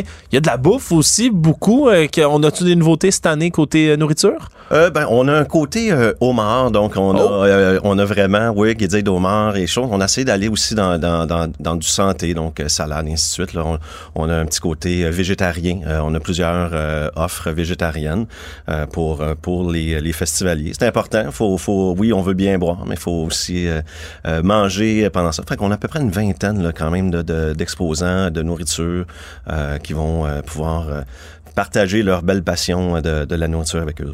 Spectacles aussi qui vont être présentés. C'est un classique du bière et saveur. On va avoir de la musique, on va avoir des shows pour accompagner les gens. C'est qui qui est là Oui, cette année? on a, euh, on a la scène euh, naturellement La Gabière, qui est notre, notre scène euh, principale. Et euh, cette année, écoutez, ben, on a beaucoup de spectacles. On, a- on est toujours en train de, de garder le côté québécois. Pour nous, c'est super important. Euh, des, des artistes. On a Pascal Picard euh, qui, qui va être là. euh, Je crois c'est le vendredi. On a le Diable à 5, un petit retour sur la musique traditionnelle. Jadis, bon, 2002, quand on a parti euh, le festival, on était plus en Nouvelle-France, ainsi de suite. Petit clin d'œil sur la, la musique, euh, la musique traditionnelle. Puis on a le petit Béliveau euh, aussi qui va être euh, qui va être là. Puis passe-moi le passe-moi le POC. Hommage au colloque. Ça c'est nos nos têtes d'affiche si vous voulez. Là. Après ça on a toujours toujours de la, de la musique là, durant toute la journée. Puis ça, ça vaut la peine quand même d'avoir un, disons, un bon ton québécois à côté du Fort Chambly. Là, on va se garder une petite gêne quand même de mettre, de mettre d'autres types de, de musique. Euh, tout ça, évidemment, les événements, on le sait, ça se compose maintenant en 2023 avec toutes sortes de défis qui sont ben, généralisés dans la société, mais qui viennent particulièrement affecter les festivals. À commencer peut-être par la pénurie de main-d'œuvre. C'est-tu un, enjeu pour vous cette année? Je vais toucher du bois. hein, ça tombe bien que le, euh, ça va bien, euh, honnêtement. Euh, autant même dans les bénévoles, on a toute notre, no- notre force bénévole. Ça prend beaucoup de bénévoles. Nous, c'est à peu près 300 bénévoles pour l'organisation du festival. On a des employés naturellement à temps plein également, mais ça va bien vraiment de ce, de ce côté-là. Par contre, c'est sûr que c'est des coûts. hein. Vous parliez là, de, de- de- des défis. Je pense que c'est plus les coûts de, L'inflation. ah, absolument. c'est normal, c'est, correct, mais on, on, on navigue à travers ça, mais on est très fiers d'avoir euh, tout, euh, tout notre personnel, toute euh, notre équipe en place. Ouais, l'inflation, j'imagine, ça a dû toucher aussi, c'est pas de votre faute à vous, mais ça a dû toucher aussi le prix des bières quand même auprès des exposants. C'est, Matière première, hein? Matière première, euh, le, je le, le, le, le houblon, le, euh, le malt et ainsi de suite, mais tout, tout a augmenté définitivement. Mais je pense que euh, c'est une belle communauté qui se tient les coudes serrés. Euh, puis ça, c'est important à dire parce que oui, il y a eu une, une certaine augmentation des, du, du prix de, de, de la bière, du vin, de, euh, mais je pense que ça n'a pas été si, euh, si, une augmentation si grande. Euh, puis ça, c'est parce qu'on on travaille très bien ensemble, on se tient, les, on se tient serré pour offrir justement aux, aux clients euh, un produit euh, de qualité, mais à, à, un prix qui est quand même abordable malgré l'inflation. Tantôt, vous parliez de la multiplication des microbrasseries aussi. Est-ce qu'on c'est rendu un, un, beau problème, ça? Est-ce qu'on doit refuser des micros? Est-ce qu'on doit faire un non. tri là-dedans avant les festivals? Ben non, au contraire, moi je pense que durant un festival, c'est la plus belle la, la, plus belle vitrine justement pour venir découvrir parce que oui, il y en a beaucoup, il y en a d'autres qui se rajoutent. Puis c'est le bon moment. Je pense que le, les festivals brassicoles euh, ont plus que jamais justement la cote euh, par rapport à ça parce qu'il y en a tellement que bon, on crée un petit village de, de microbrasseries. Hmm. C'est comme une, une, rue principale où est-ce que tous les kiosques c'est toutes des microbrasseries et puis on peut rentrer dans chacun de ces commerces-là à, même le fort de Chambly. Euh, donc je pense que c'est non, c'est pas euh, c'est pas un problème, c'est un beau problème. La diversité est là. Je pense que on, va probablement se ramasser avec des microbrasseries de quartier des belles petites places où est-ce qu'on aime bien ça, on s'en va là dans un petit 15 km carré là. Euh, je pense qu'il y a encore de la place euh, en masse pour euh, des, des microbrasseurs euh, au Québec. On va inspirer la question suivante. Tantôt, on a fait un petit retour en arrière sur les 20 dernières années. Si on parle des 20 prochaines, M. Rousseau, est-ce qu'on a des objectifs à long terme du côté du Festival Bière et Saveurs qui s'en viennent pour les, pour les prochaines années? Je pense que c'est de continuer la recette qui, est en place, qui, a toujours été de mettre en valeur les artisans euh, du Québec, puis on va le continuer à le faire pour les 20, les 20 prochaines années. Ça, c'est sûr euh, et, certain. Euh, je pense que c'était ça notre mission quand on a parti ce festival-là. 20 ans plus tard, on est très fiers d'être là. On est très fiers d'avoir aussi la crédibilité qu'on a gagnée en 20 ans. Puis on va continuer euh, avec euh, avec le même engouement pour euh, les 20 prochaines années définitivement. Ouais, puis c'est c'est quelque chose qui aussi qui tient à cœur, je pense, aux résidents de Chambly. Hein, c'est c'est quelque chose la communication avec la ville, l'entente, ça ça s'est toujours bien fait. Puis j'imagine que pour l'endroit, eux sont toujours très heureux de vous recevoir. Ça a toujours été une, une, une belle collaboration avec la ville. D'ailleurs, ben, quand on a c'est la ville qui avait un souhait. Là, je fais vraiment un retour euh, quand on a parti notre événement en 2002. C'est la ville qui avait un souhait de d'avoir de, un festival de la sorte. Euh, donc, ça faisait partie euh, vraiment intégrale de, de, la vision de la ville. Euh, on est un événement structurant. Les citoyens, ils ont un rabais. Le vendredi, ils peuvent venir, ils ont un rabais citoyen parce qu'on est une belle communauté. Et on fait rayonner la ville. Hein. On je l'ai dit tantôt, c'est 60 000 visiteurs sur quatre jours qui, qui viennent rencontrer les gens, qui viennent voir la belle région de, de Chambly, le fort et tous ses attraits. je pense que c'est c'est vraiment de, de de bonne augure pour ça. Puis la ville a toujours nous a très bien accompagnés depuis euh, maintenant 20 ans. Terminant, M. Rousseau, euh, vous le dites, vous aimez faire rayonner toutes sortes de produits. Est-ce qu'il y a des produits, des microbrasseries vraiment à surveiller là, pour, les, pour les amateurs? On veut pas jouer au, au chouchou, mais c'est qu'il y a des produits quand même qu'il faut, euh, sur lesquels il faut porter une attention particulière si on vient en fin de semaine? Je vais, je vais, je vais faire attention parce qu'il y en a tellement, puis je veux jamais mettre le. Bien j'aime, j'aime beaucoup euh, en ce moment Terre à boire, qui est une, qui, qui, qui est une microbrasserie à Saint-Blaise-sur-Richelieu, et il y a Champ Libre également, qui produisent vraiment des bières en cultivant tout ce qui tout, tout ce qu'ils ont. Donc le petit côté fermier, le petit côté ça c'est quelque chose qui me qui m'appelle. Euh, par contre, euh, il y a tellement de beaux produits. On, on a Bas Canada qui est là, on a Messorem, on a on en a euh, bon Dieu, on, on a bon la Gabière qui est, qui est un de nos partenaires naturellement, Bedonden et Bedonron qui, oui. qui est à Chambly que vous connaissez peut-être, euh, qui font des bières d'exception. Mais je crois que tous ceux qui sont présents euh, au festival, euh, c'est justement parce qu'ils font des produits d'exception, euh, qui font des, qui brassent bien, qui font des, des produits qui sont euh, les chouchous justement de tous nos festivaliers. Puis on en est très fiers. Enfin, j'ai pas vraiment de de, de parti pris euh, en ce moment. Là, je pense que tout le monde euh, tout le monde produit des des, des, des, des, des bières d'exception en ce moment, vraiment. Bon, ben, on a hâte de s'y rendre. C'est du 1er au 4 septembre. Je le rappelle que ça va se dérouler, ce festival euh, Bière et saveurs de Chambly. Luc Rousseau, vous êtes le président directeur général de Concept B derrière l'événement. Merci beaucoup d'avoir été en studio avec nous. Ben, merci, ça fait plaisir. Quelle que soit la situation, il départage le vrai du faux pour faire avancer la discussion. Alexandre Morin-Villouellette. Je te rappellerai que 1,3 milliard, 44 milliards de dollars. C'est beaucoup, beaucoup d'argent. À partir de cet événement-là, il y a eu un point de bascule. Un directeur de la section argent, pas comme les autres. Yves Daou. Passe-moi les crudités.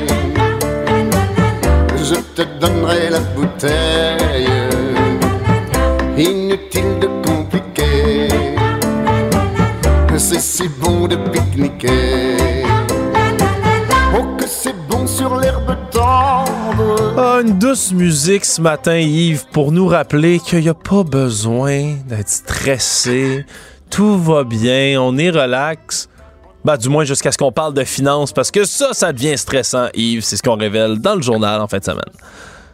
En fait, euh, aujourd'hui, là, aller à l'épicerie, là, à Alexandre, c'est pas un pique-nique. Et là, justement, cette, cette, chanson-là de Bourville à l'époque, qui, qui fait référence comment c'est joyeux d'aller faire un pique-nique. Euh, écoute, tu t'achètes de la viande, des crudités, etc. Mais là, le sondage qu'a amené euh, Léger pour le compte du journal auprès de 1000 Québécois entre le 18 et 21 août, là, les Québécois, qu'est-ce qu'ils ont jasé cet été, tu penses, Alexandre? Prix des aliments, prix de l'essence, puis les taux d'intérêt. Puis c'est tout à fait normal parce que effectivement les gens sont serrés. Et là, ce qui est fascinant dans le sondage qui a été fait auprès des, des gens, c'est que c'est que, écoute, moi, ça me, ça me frappe beaucoup, là. C'est le fait que les gens, là, ont cessé d'acheter certains produits en raison des prix. Hmm. Donc ça, ça s'était pas vu depuis longtemps. Autrement dit, ton panier d'épicerie que tu avais il y a peut-être deux ans, aujourd'hui, c'est pas la même chose que tu as dans ton panier d'épicerie. Encore plus fascinant, écoute, les gens ont diminué la quantité de produits achetés en raison du prix, mais aussi diminué la qualité en raison des prix. Donc, pas juste qu'ils ont cessé, ils ont diminué la quantité, puis en plus, ils ont diminué la qualité. Et donc, ça, c'est un sondage qui est comme un coup de sonde euh, assez important au niveau de, de, des, prix de l'alimentation. Et on été sur le terrain, juste pour te dire euh, que ce qui est intéressant, c'est que, par exemple, il y a cette famille-là là, de, de, deux enfants euh, avec qui sont quatre dans la famille. Elle disait, j'achetais toujours des patates avant, mais là, écoute, à 6-7 dollars du sac, ça n'a plus de bon sens, donc elle a décidé de remplacer les patates par le riz. Et donc, ce qui est fascinant dans tous les témoignages qu'on a eus, puis qui reflète un peu le commentaire d'une des euh, directrices d'un organisme, elle a dit la joie a été sortie de l'équation quand vient le temps de manger maintenant. ce qui n'était pas le cas avant. Et même, écoute, ce qui est fascinant, il y avait le PDG de l'Obla il y a un bout de temps qui, tu sais, parce que ça, on pense que c'est juste les pauvres qui sont touchés par ça. Mais il disait, maintenant, dans les magasins à escompte, tu vois de plus en plus des SUV. Hmm. Autrement dit, il y a beaucoup de gens qui euh, gagnent quand même des bons salaires, mais qui aujourd'hui n'ont pas le choix de regarder du côté euh, de l'épicerie. Donc, euh, c'est quand même un coup de sondage qui permet de, de voir très clairement là, que les Québécois sont serrés. Puis, ce qui est encore plus fascinant, c'est toute la question qui touche les paiements hypothécaires. Écoute, depuis un an, est-ce que votre paiement hypothécaire a augmenté? Écoute, ils ont, pour plusieurs, 33% leur paiement hypothécaire a augmenté. Paiement de la carte de crédit principale. Le mois dernier, avez-vous payé le solde de votre carte de crédit principale? 21% seulement euh, l'ont fait qu'en partie. Et puis ce qui est intéressant, c'est parmi les jeunes, si tu sépares ça entre les jeunes puis les plus vieux, là, écoute, dans le cas des jeunes, c'est presque les trois quarts qui n'ont pas été capables de, de, de, de, de, de payer leur sol à la fin de la carte de crédit. Et l'autre histoire, c'est un niveau d'endettement. Euh, par rapport à l'année passée, diriez-vous que vous êtes plus endetté? Écoute, ce qui est fascinant, 19-20% plus endetté, puis 35 autant endettés. Donc, tu vois très, très bien là, que les Québécois qui sont confrontés à des hausses de prix des aliments de plus de 20 écoute, depuis le début de l'année, des taux d'intérêt qui frôlent le 7% euh, c'est tout à fait normal que tu aies euh, cette, euh, cette, je dirais, préoccupation des Québécois qui sont effectivement stressés euh, financièrement. Et Alexandre, je sais pas si tu as lu la chronique de Michel Gérard qui a fait le tour à peu près de tout ce qui touche de chiffres. Là. Et écoute, ça, ce qui est intéressant, c'est que dans l'indice des prix de la consommation, ce qui est fascinant, c'est le poids qui est donné à, toutes sortes d'éléments. Écoute, le poids de l'alimentation, là, c'est à peu près autour de 18% Le logement, 30% puis le transport, 18% Donc, c'est normal que sur ces trois éléments-là, qui est le logement, le transport, puis les aliments, que tu te retrouves au Québec, par exemple, avec un indice des prêts à la consommation qui a augmenté de 15% depuis janvier 2021. Donc, on est vraiment là, dans une période là, où ce que, les gens, ils ont leur job encore, ils ont des salaires, euh, ils sont capables d'avoir un petit peu d'épargne, mais la réalité, c'est que tout ça est grugé, cette épargne-là est grugée effectivement par euh, ces trois éléments-là, qui est le transport, le logement puis l'alimentation. Donc, euh, c'est un portrait un peu euh, difficile ce matin de regarder ça, Alexandre. Je te rappellerai quand même que le gouvernement récemment a donné beaucoup de d'aide, tu comprends les mesures de soutien financier aux ménages du gouvernement du Québec, l'aide du fédéral, etc. Mais même ça, les gens réussissent pas à avoir le bout de la chandelle avec euh, avec l'alimentation. Donc euh, un sondage qui était assez frappant ce week-end qui touche l'inflation puis les taux d'intérêt. Ouais, parce que c'est pas euh, nécessairement des surprises non plus. on, on, se sent stressé, on parle constamment de finances qui sont difficiles, on parle constamment d'inflation, de prix qui augmentent, de pénurie de main d'œuvre je pense que c'est normal aussi après ça qu'on soit capable de. C'est bien qu'on soit capable de, vraiment quantifier comme ça mais le stress financier des Québécois. Je pense qu'il y en a beaucoup qui se sentent serrés puis pris à la gorge un tout petit peu en ce moment. C'est une évidence qui se confirme comme ça là, du côté du sondage léger. Mais c'est pas tout le monde qui est stressé et c'est pas tout le monde qui est stressé avec l'argent. Hey, chez Investissement Québec, tout va bien. Il y en a pas de problème. En fait, Alexandre, ce qui me fascine tout le temps, c'est, tu sais, l'argent des autres, c'est toujours plus facile à dépenser. Ben oui. ben, puis dans le cas de, tu sais, de, de, de l'État, on, on, a toujours l'impression que, mettons eux autres demain matin, si c'était leur argent, je suis pas sûr qu'ils dépenseraient peut-être comme ça. Mais là, la réalité, c'est que Sylvain Larocque euh, dans a commencé à gratter les frais de voyage euh, qui se passent à Investissement Québec. Écoute, du début avril à la fin juin, là, Investissement Québec a dépassé ça coûte plus de 680 000 dollars en frais de déplacement pour ses salariés. Écoute, en trois mois, 680 000 c'est beaucoup, beaucoup, beaucoup d'argent. Et là, ce qui est fascinant, c'est que, et ce qui me frappe dans l'article de Sylvain ce matin, c'est que le porte-parole a refusé de dire au journal combien de voyages ont été effectués. Voyons, c'est l'argent de, nos impôts pourquoi on peut pas avoir ce type d'information-là? Euh, donc, euh, écoute, on va on va les relancer tout le temps sur ces éléments-là. Je te rappellerai que récemment, on avait aussi euh, fait les trois premiers mois des voyages de Pierre Fitzgibbon, qui avait fracassé un record pour ce qui est de ses dépenses de voyage, plus de 125 000. Mais ce qui nous avait frappé, à ce moment-là, c'était le fait que quand il avait été à Davos, qui est le, la rencontre de l'ensemble des, des, chefs d'État à travers le monde. En un seul voyage, en Suisse, en janvier, il avait entraîné des dépenses de 56 000 dont 31 000 juste en frais de déplacement pour quelques jours. Et là, écoute, quand tu regardes les voyages, je sais pas si ça t'a frappé, toi, euh, Alexandre, mais tu te rappelles récemment, euh, on a parlé des voyages de l'ancienne gouverneure, de, de, la gouverneure générale du Canada. Écoute, elle a dépensé pour 2,8 millions en 2012 en 2022, excuse-moi, et puis c'est pas terminé le traitement des, des, de ces coûts en 2023. Écoute, puis si tu rajoutes, tu sais, il y a, tous les voyages de tous les gouverneurs généraux récemment. Écoute, on parle de millions. C'est comme si à l'État, on dirait toutes les questions des voyages, c'est comme devenu, euh, tu sais, un chèque en blanc tu t'en vas, puis tu signes des comptes de dépenses, puis tu peux voyager autant que tu veux. Euh, peut-être qu'il y a une fin à tout ça euh, bientôt parce que, juste te dire, le Conseil du Trésor canadien, euh, la ministre Anita Annan a annoncé récemment qu'elle demande d'ici le 2 octobre à tous les ministères fédéraux de couper pour 15 milliards de dépenses. Donc, moi, si j'étais à eux autres, là, je regarderais du côté des voyages peut-être qu'il euh, y a peut-être des coupures qui pourraient être faites euh, de ce côté-là. Donc, euh, comme on disait tantôt, les gens ont de la misère à l'épicerie, ils ont de la misère à joindre les deux bouts, les taux hypothécaires augmentent, puis de l'autre côté, ben, tu as des dépenses un peu farfelues, ou en tout cas, une augmentation des dépenses significatives au niveau des voyages.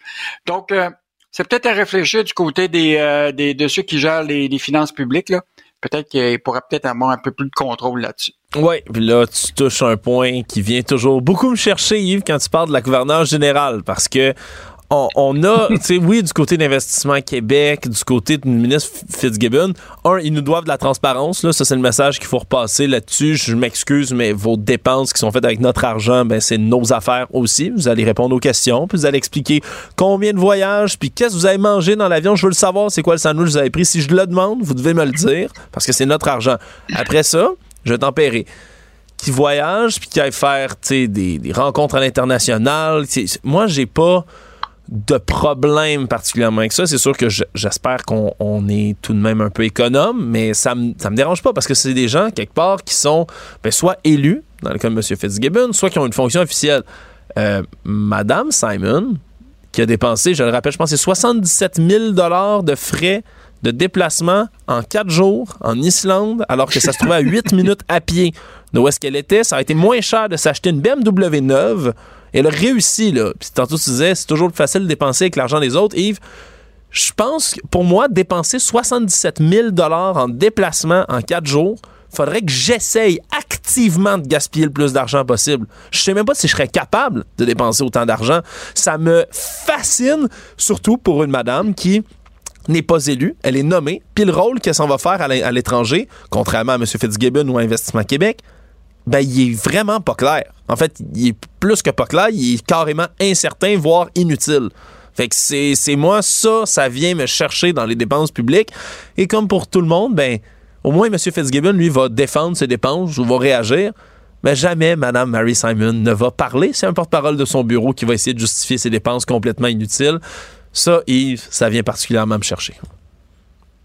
En fait, l'idée, c'est que Mary Simon, écoute, elle a effectué des voyages à l'étranger, tu sais, puis là, tu regardes, là, tu te rappelles le dernier voyage, où qu'on avait vu son menu dans l'avion, tu sais, ça faisait cher du petit citron. 500 dollars de tranche de lime, euh, Yves, c'est, écoute, je, je, je, trouve ça encore aberrant, puis je sais pas trop quoi dire, mais bon, laissons-nous quand même en musique pour se détendre à nouveau, Yves.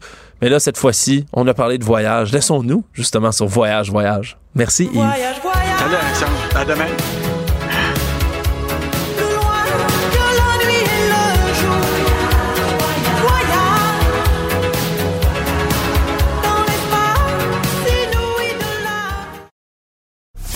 Son regard aiguisé sur l'actualité offre une compréhension de l'information.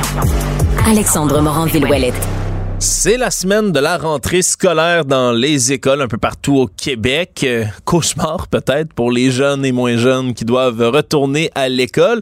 Cauchemar aussi, ben, bien évidemment, et mot de tête du côté du personnel enseignant qui doit se débrouiller sans 8558 professeurs, sans des secrétaires, sans du personnel qualifié en éducation. Bref, il y en a des mots de tête, mots de tête qui malheureusement ben, doivent se transmettre aussi du côté des parents qui vivent toutes sortes d'incertitudes en ce moment. Pour en parler de cette rentrée puis des problèmes qui sont à l'horizon, Mélanie Laviolette est présidente de la Fédération des comités de parents du Québec. Elle est avec nous. Madame Laviolette, bonjour. Bonjour, M. Moranville. Comment allez-vous? Ça va bien, merci. Vous, euh, comment ça se passe, les comités de parents, les échos que vous avez? Là, on est anxieux à l'idée de la rentrée? Mais disons que les nouvelles de la semaine dernière euh, n'ont rien fait pour nous rassurer à quelques jours de la rentrée scolaire. je sais que certains commençaient ce matin, d'autres un petit peu plus tard cette semaine. Mais euh, force est d'admettre là qu'on se doit d'avoir beaucoup de résilience et euh, d'avoir confiance là que nous aurons les meilleures personnes en place là, pour prendre soin de nos enfants cette semaine. Madame Laviolette, je vais vous poser la question carrément parce que c'est, on mhm. dirait que c'est quelque chose moi qui m'obsède depuis la semaine dernière. Trouvez-vous ça normal qu'on décide, on savait qu'il manquait des profs, là, ça c'était déjà, déjà connu, mais trouvez-vous ça normal qu'on annonce une semaine avant la rentrée, qu'on tire la sonnette d'alarme en disant que la situation est catastrophique? Trouvez-vous ça logique qu'on ait dit ça juste une semaine avant du côté de M. Drainville? Euh, non. Euh, je mentirais là, de, de, dire le contraire. Euh, c'est bien évidemment que cette façon de faire a mis euh, en lumière les lacunes qu'il y a dans la façon de faire au niveau du recrutement et de l'attribution des postes des enseignants. C'est pas logique qu'on attende à sept jours de la rentrée pour déterminer quels sont les besoins. Donc, évidemment qu'il il y a des devoirs qui devront être faits à ce, à ce propos-là. Mais la bonne nouvelle, parce que j'essaie toujours de voir le positif dans les choses, c'est que plus personne ne peut dire et prétendre maintenant qu'ils ne sont pas au courant. Donc, il y, a des moyens qui devront être mis en place. Je ne pense pas que qui que ce soit a envie que la situation se répète de cette façon-là l'année prochaine. Bien sûr, un des, autres dossiers qui revient au travers de tout ça, puis peut-être un peu c'est un peu tard, on dirait, pour commencer à s'inquiéter de tout ça, mais bon, le fait qu'il risque d'avoir un impact sur l'éducation des jeunes en ce moment, d'avoir un enseignant qui est peut-être pas qualifié, un, des enseignants multiples qui se relaient pendant un an. Est-ce que c'est ça en ce moment la principale préoccupation des, des membres sur les comités de parents? C'est exactement ça. Euh, nos enfants, pour être en mesure d'apprendre et de se sentir bien à l'école, ont besoin de stabilité. C'est vrai à l'école, c'est vrai à la maison. Euh, ils ont besoin d'avoir un sentiment de sécurité et d'avoir un, un, adulte à qui se référer, sur qui ils peuvent s'appuyer. Donc, bien évidemment que d'avoir une rotation dans les classes parce qu'il y a des remplacements qui se font euh, n'est vraiment pas ce qu'on considère une, une situation optimale pour l'apprentissage de nos jeunes. Puis, bien évidemment, ben, qu'ils ont droit à avoir une, éducation qui est de qualité, qui est qualifiée également. Euh, on se le, se le cachera pas cette année. Euh, bien évidemment, il y aura des gens qui sont pas légalement qualifiés, mais qui seront probablement tout à fait compétents pour faire le travail. Puis c'est ce qu'on souhaite. Puis on, les remercie d'ailleurs de venir euh, prêter main forte dans les conditions actuelles. Mais ce qu'on souhaite nous, c'est que nos enfants aient un enseignant qui est là pour toute l'année et qui est qualifié pour le faire et qui a les ressources d'aide également au niveau des professionnels en éducation pour être en mesure de prendre soin euh, de nos enfants. On a eu euh, dans la dernière semaine un rapport assez dévastateur, entre autres sur les vérifications qui se font au travers des enseignants dans le milieu du sport. Là, bien sûr, comme vous le dites, on veut pas casser du sucre sur le dos des gens qui viennent aider dans le réseau, puis qui viennent se, se, se, proposer pour enseigner ou pour surveiller des classes. On apprécie les services qui viennent rendre, mais il va quand même falloir qu'il y ait des vérifications autour de ça, puis vérifier le, background, les antécédents de 8558 personnes et plus encore, ben, ça pourrait peut-être laisser passer des gens ou des pommes pourrites dans le panier. Est-ce que c'est une inquiétude que vous avez? Ça fait partie des inquiétudes qu'on a, euh, oui parce qu'on l'a vu là, dans le courant de l'année scolaire, l'année dernière, euh, il y a des histoires qui sont sorties sur des enseignants euh, qui avaient des, euh, des, des, gestes inappropriés, même littéralement criminels envers certains étudiants. L'enquête sur les antécédents judiciaires au niveau du sport est une mesure qui, selon moi, serait quand même facilement transmissible vers le milieu scolaire. Mais il y a également le fait que les dossiers des enseignants ne suivent pas nécessairement d'un centre de service scolaire à l'autre. Donc, un, enseignant qui aurait eu des comportements problématiques et qui décide de changer de centre de service, euh, le nouveau centre de service n'est pas nécessairement au courant euh, de, ce qui s'est passé auparavant. Donc, il y aurait probablement euh, des mesures au niveau de la sécurité de nos enfants qui pourraient être prises à ce niveau-là. Oui, surtout qu'on a aussi, au-delà même de la criminalité ou des antécédents comme ça, ben, il y a aussi une question d'impartialité qui se posait être suivie du côté des professeurs. Euh, ça pourrait être inquiétant, ça aussi, qu'on ait, je sais pas moi, un professeur qui, qui est anti-vaccin, par exemple, qui commence à en parler aux, étudiants ou qui a des positions politiques très tranchées. Un enseignant sait que c'est pas le genre de choses qu'il faut amener en classe, mais est-ce que ça, ça peut être inquiétant euh, du côté des enseignants non qualifiés? J'ai confiance en, envers les équipes écoles et envers les directions d'établissement également pour être en mesure euh, d'appliquer les, les, règles de base qui s'appliquent au niveau de la transmission des croyances. Euh, bien évidemment qu'on ne peut pas contrôler 100 des gens qui seront en place, mais euh, j'ose croire que les gens qui s'en viennent prêter main forte dans le réseau, que les enseignants qui auront un poste cette année euh, sont conscients euh, que l'apprentissage se, résume principalement à, à à qualifier nos enfants au niveau de l'apprentissage de la lecture et des mathématiques et non pas au niveau des croyances qu'ils pourraient apporter. Donc c'est on, j'ai confiance que, que, les gens euh, que les gens seront euh, sensibles à ça. Là, on a évidemment une rentrée scolaire qui est anormale. Ça risque d'être une grosse année aussi. Là, on va suivre ça, bien sûr. Là, c'est pénurie euh, de, personnel un peu partout. Comment est la communication avec le, le ministère de l'Éducation puis la Fédération des comités de parents du Québec? Êtes-vous en contact? Nous avons une bonne collaboration, euh, et je dirais même avec l'ensemble des partenaires au niveau du, euh, au niveau de l'éducation. Euh, là, on n'a pas, euh, on n'a pas commencé nécessairement les rencontres avec le ministère, mais dans, dans les années passées, même dans les mois passés, euh, on avait quand même une excellente collaboration avec avec les gens du ministère. Ils sont conscients que les parents euh, sont un partenaire essentiel dans la réussite scolaire de leurs enfants, puis ils veulent également avoir l'opinion de comment nous on le vit comme utilisateurs du service. Donc, euh, on, on, a la chance de pouvoir leur euh, de leur parler, de leur donner des recommandations également selon notre point de vue à nous. Hein. On, ne se substitue pas aux professionnels de l'enseignement, mais euh, comme utilisateur, on est à même sur le terrain de constater de constater des choses, puis de, de les rapporter toujours dans le but d'améliorer la, la réussite de nos enfants. Ça, ça reste toujours notre priorité numéro un. Oui, c'est votre priorité numéro un. Est-ce que parmi tout ça, qu'est-ce que vous allez surveiller particulièrement pour l'année scolaire qui s'en vient, là, les points sur lesquels vous allez être le, le plus attentif pour talonner le ministère? Ben, bien évidemment, les bris de service au niveau de au, niveau des enseignements. Euh, ça, c'est quelque chose qui va nous qui, va retenir là, beaucoup, beaucoup notre attention. D'ailleurs, on a les yeux rivés là-dessus là, depuis euh, depuis quelques jours maintenant. au niveau des services de garde également, nous, on considère que ça reste un service essentiel qui devrait être considéré euh, au même titre que, que, que l'éducation parce que nos enfants euh, maintenant, dans, dans, la situation d'aujourd'hui, euh, le fréquente énormément. Donc, on veut que ce service-là soit considéré comme un service éducatif au même titre euh, que, que, que, les heures de classe.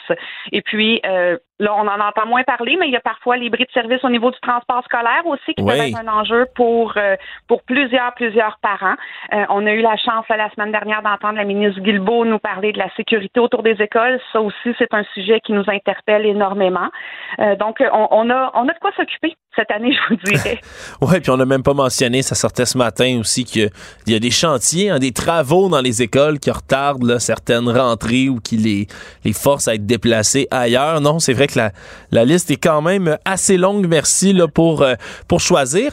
Autre enjeu qui n'a pas vraiment ou pas directement rapport avec le, ministère de l'Éducation, mais sur lequel je voulais, je voulais quand même vous lancer, Madame Laviolette le prix mhm. des articles scolaires avec l'inflation en ce moment.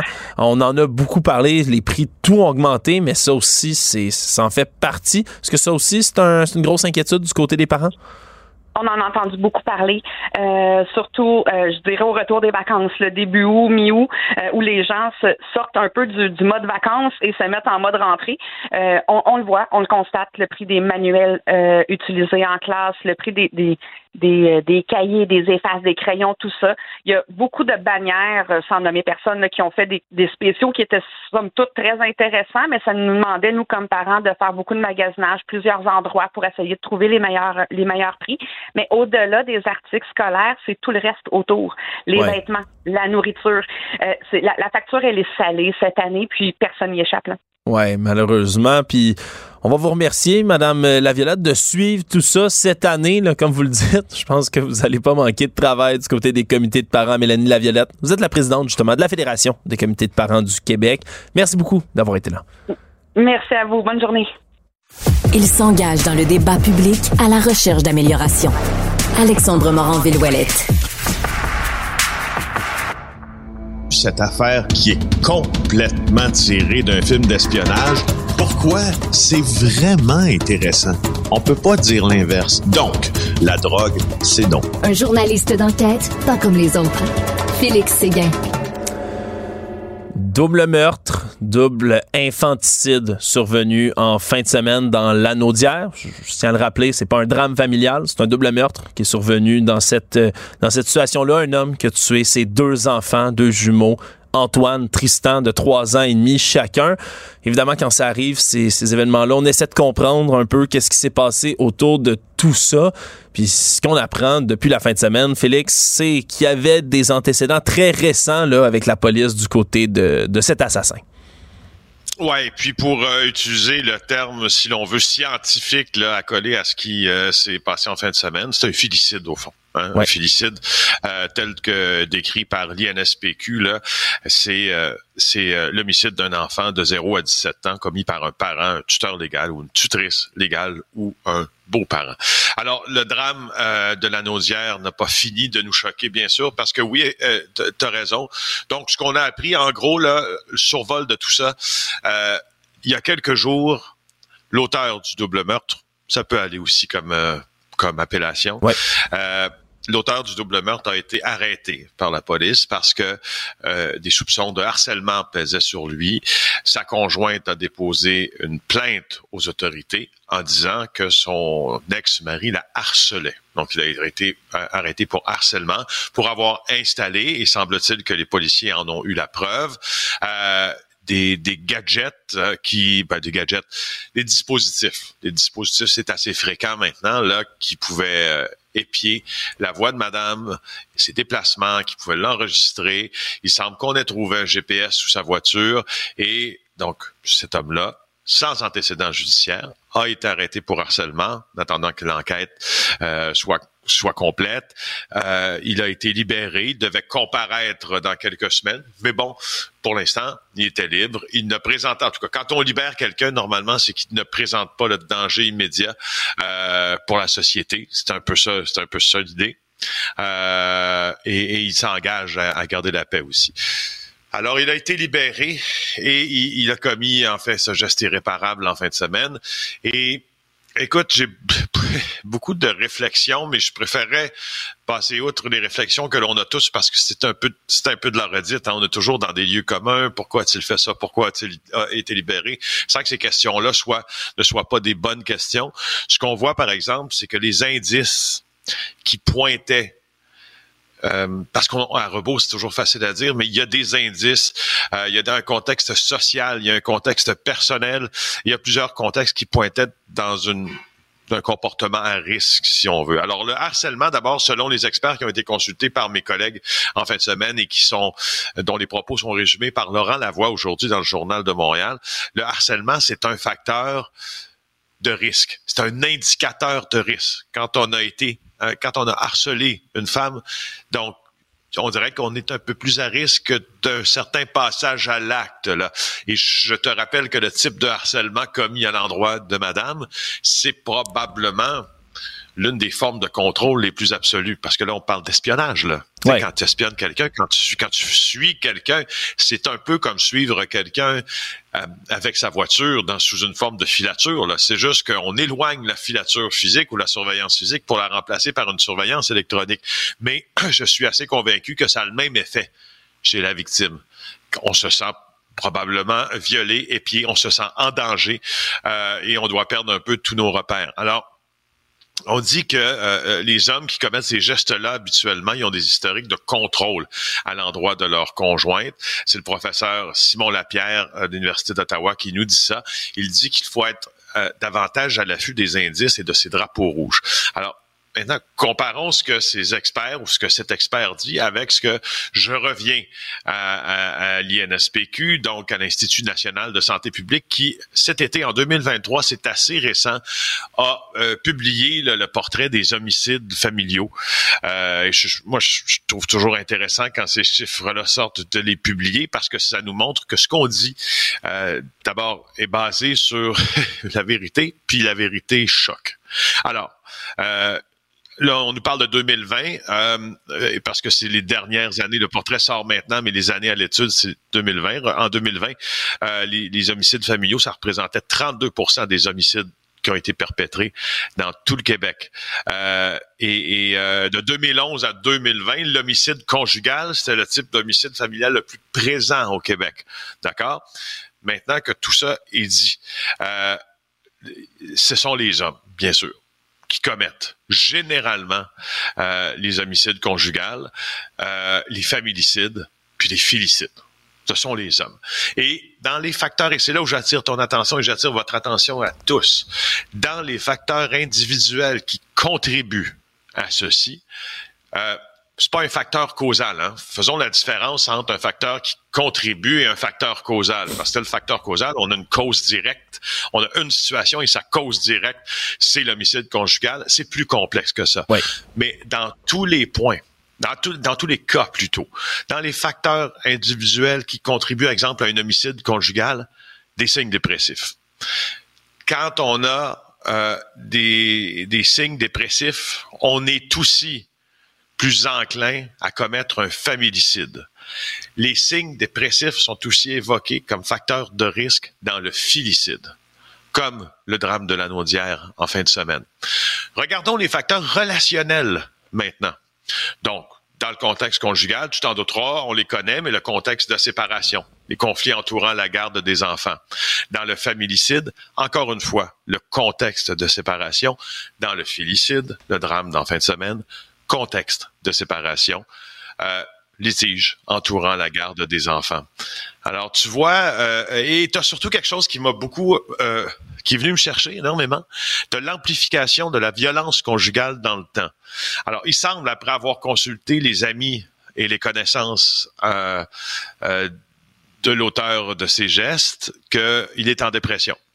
Donc, qu'il était, qu'il traitait sa dépression aussi, qu'il était fonctionnel, entre guillemets, mais il semble aussi que la relation entre lui et son ex-conjointe sortait d'une séparation était houleuse. Et l'épisode de harcèlement qu'il a vécu, ça me semble correspondre qu'il a vécu, qu'il a, commis plutôt que vécu. Ça me semble correspondre à une amplification de la violence conjugale dans le temps.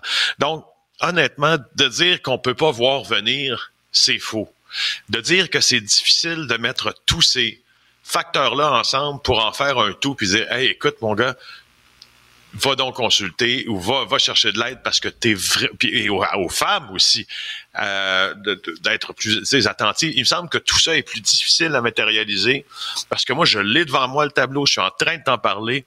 Et si ça se passait dans le logement d'à côté, dans la maison à côté de la mienne, chez mon voisin, je ne sais pas si je serais en train de considérer tous ces signaux-là comme des voyants rouges. Et si j'aurais cette expertise-là, parce que je serais porté à les prendre isolément, peut-être. Alors, c'est ce que je voulais partager avec toi. Je trouve qu'on est devant un foutu problème et que c'est difficile. Euh, en tout cas, la science nous dit c'est quoi, mais c'est plus difficile de la traduire dans des actions que l'entourage peut porter. Voilà. Ouais, puis c'est quelque chose aussi qui est, qui est inimaginable c'est important aussi de se souvenir de ça. On peut avoir quelqu'un qu'on le sait qui est en dépression, qui va moins bien. Euh, mais après ça, de penser que la personne va être assez lâche pour enlever la vie à ses enfants en s'enlevant la vie à elle-même, euh, je pense, c'est difficile de voir ça arriver. Tu peux, tu, peux avoir des signes avant-coureurs, mais après ça, de se dire cette personne-là pourrait tuer ses propres enfants dans un geste de lâcheté épouvantable je sais pas si c'est quelque chose qu'on peut, on est capable même d'imaginer tellement c'est un référent d'horreur absolu. C'est difficile de mettre ces disquettes-là sur quelqu'un.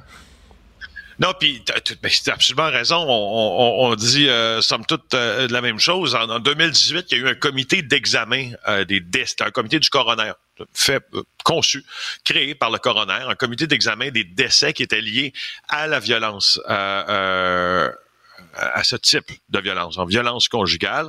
Donc, on étudiait comment, de manière systématique, euh, on peut avoir une influence pour éviter des décès qui surviennent dans ce contexte-là. Euh, et, et, il semble que ça, ça, a été, ça a été très compliqué, même si on a développé plusieurs outils de prévenir l'homicide familial. C'est pour ça que je te dis, c'est pour ça qu'on parle du même constat ensemble. Mm. C'est pas un manque, en tout cas, moi, à mon sens, c'est pas un manque d'effort. Là. Il n'y a pas un manque d'effort.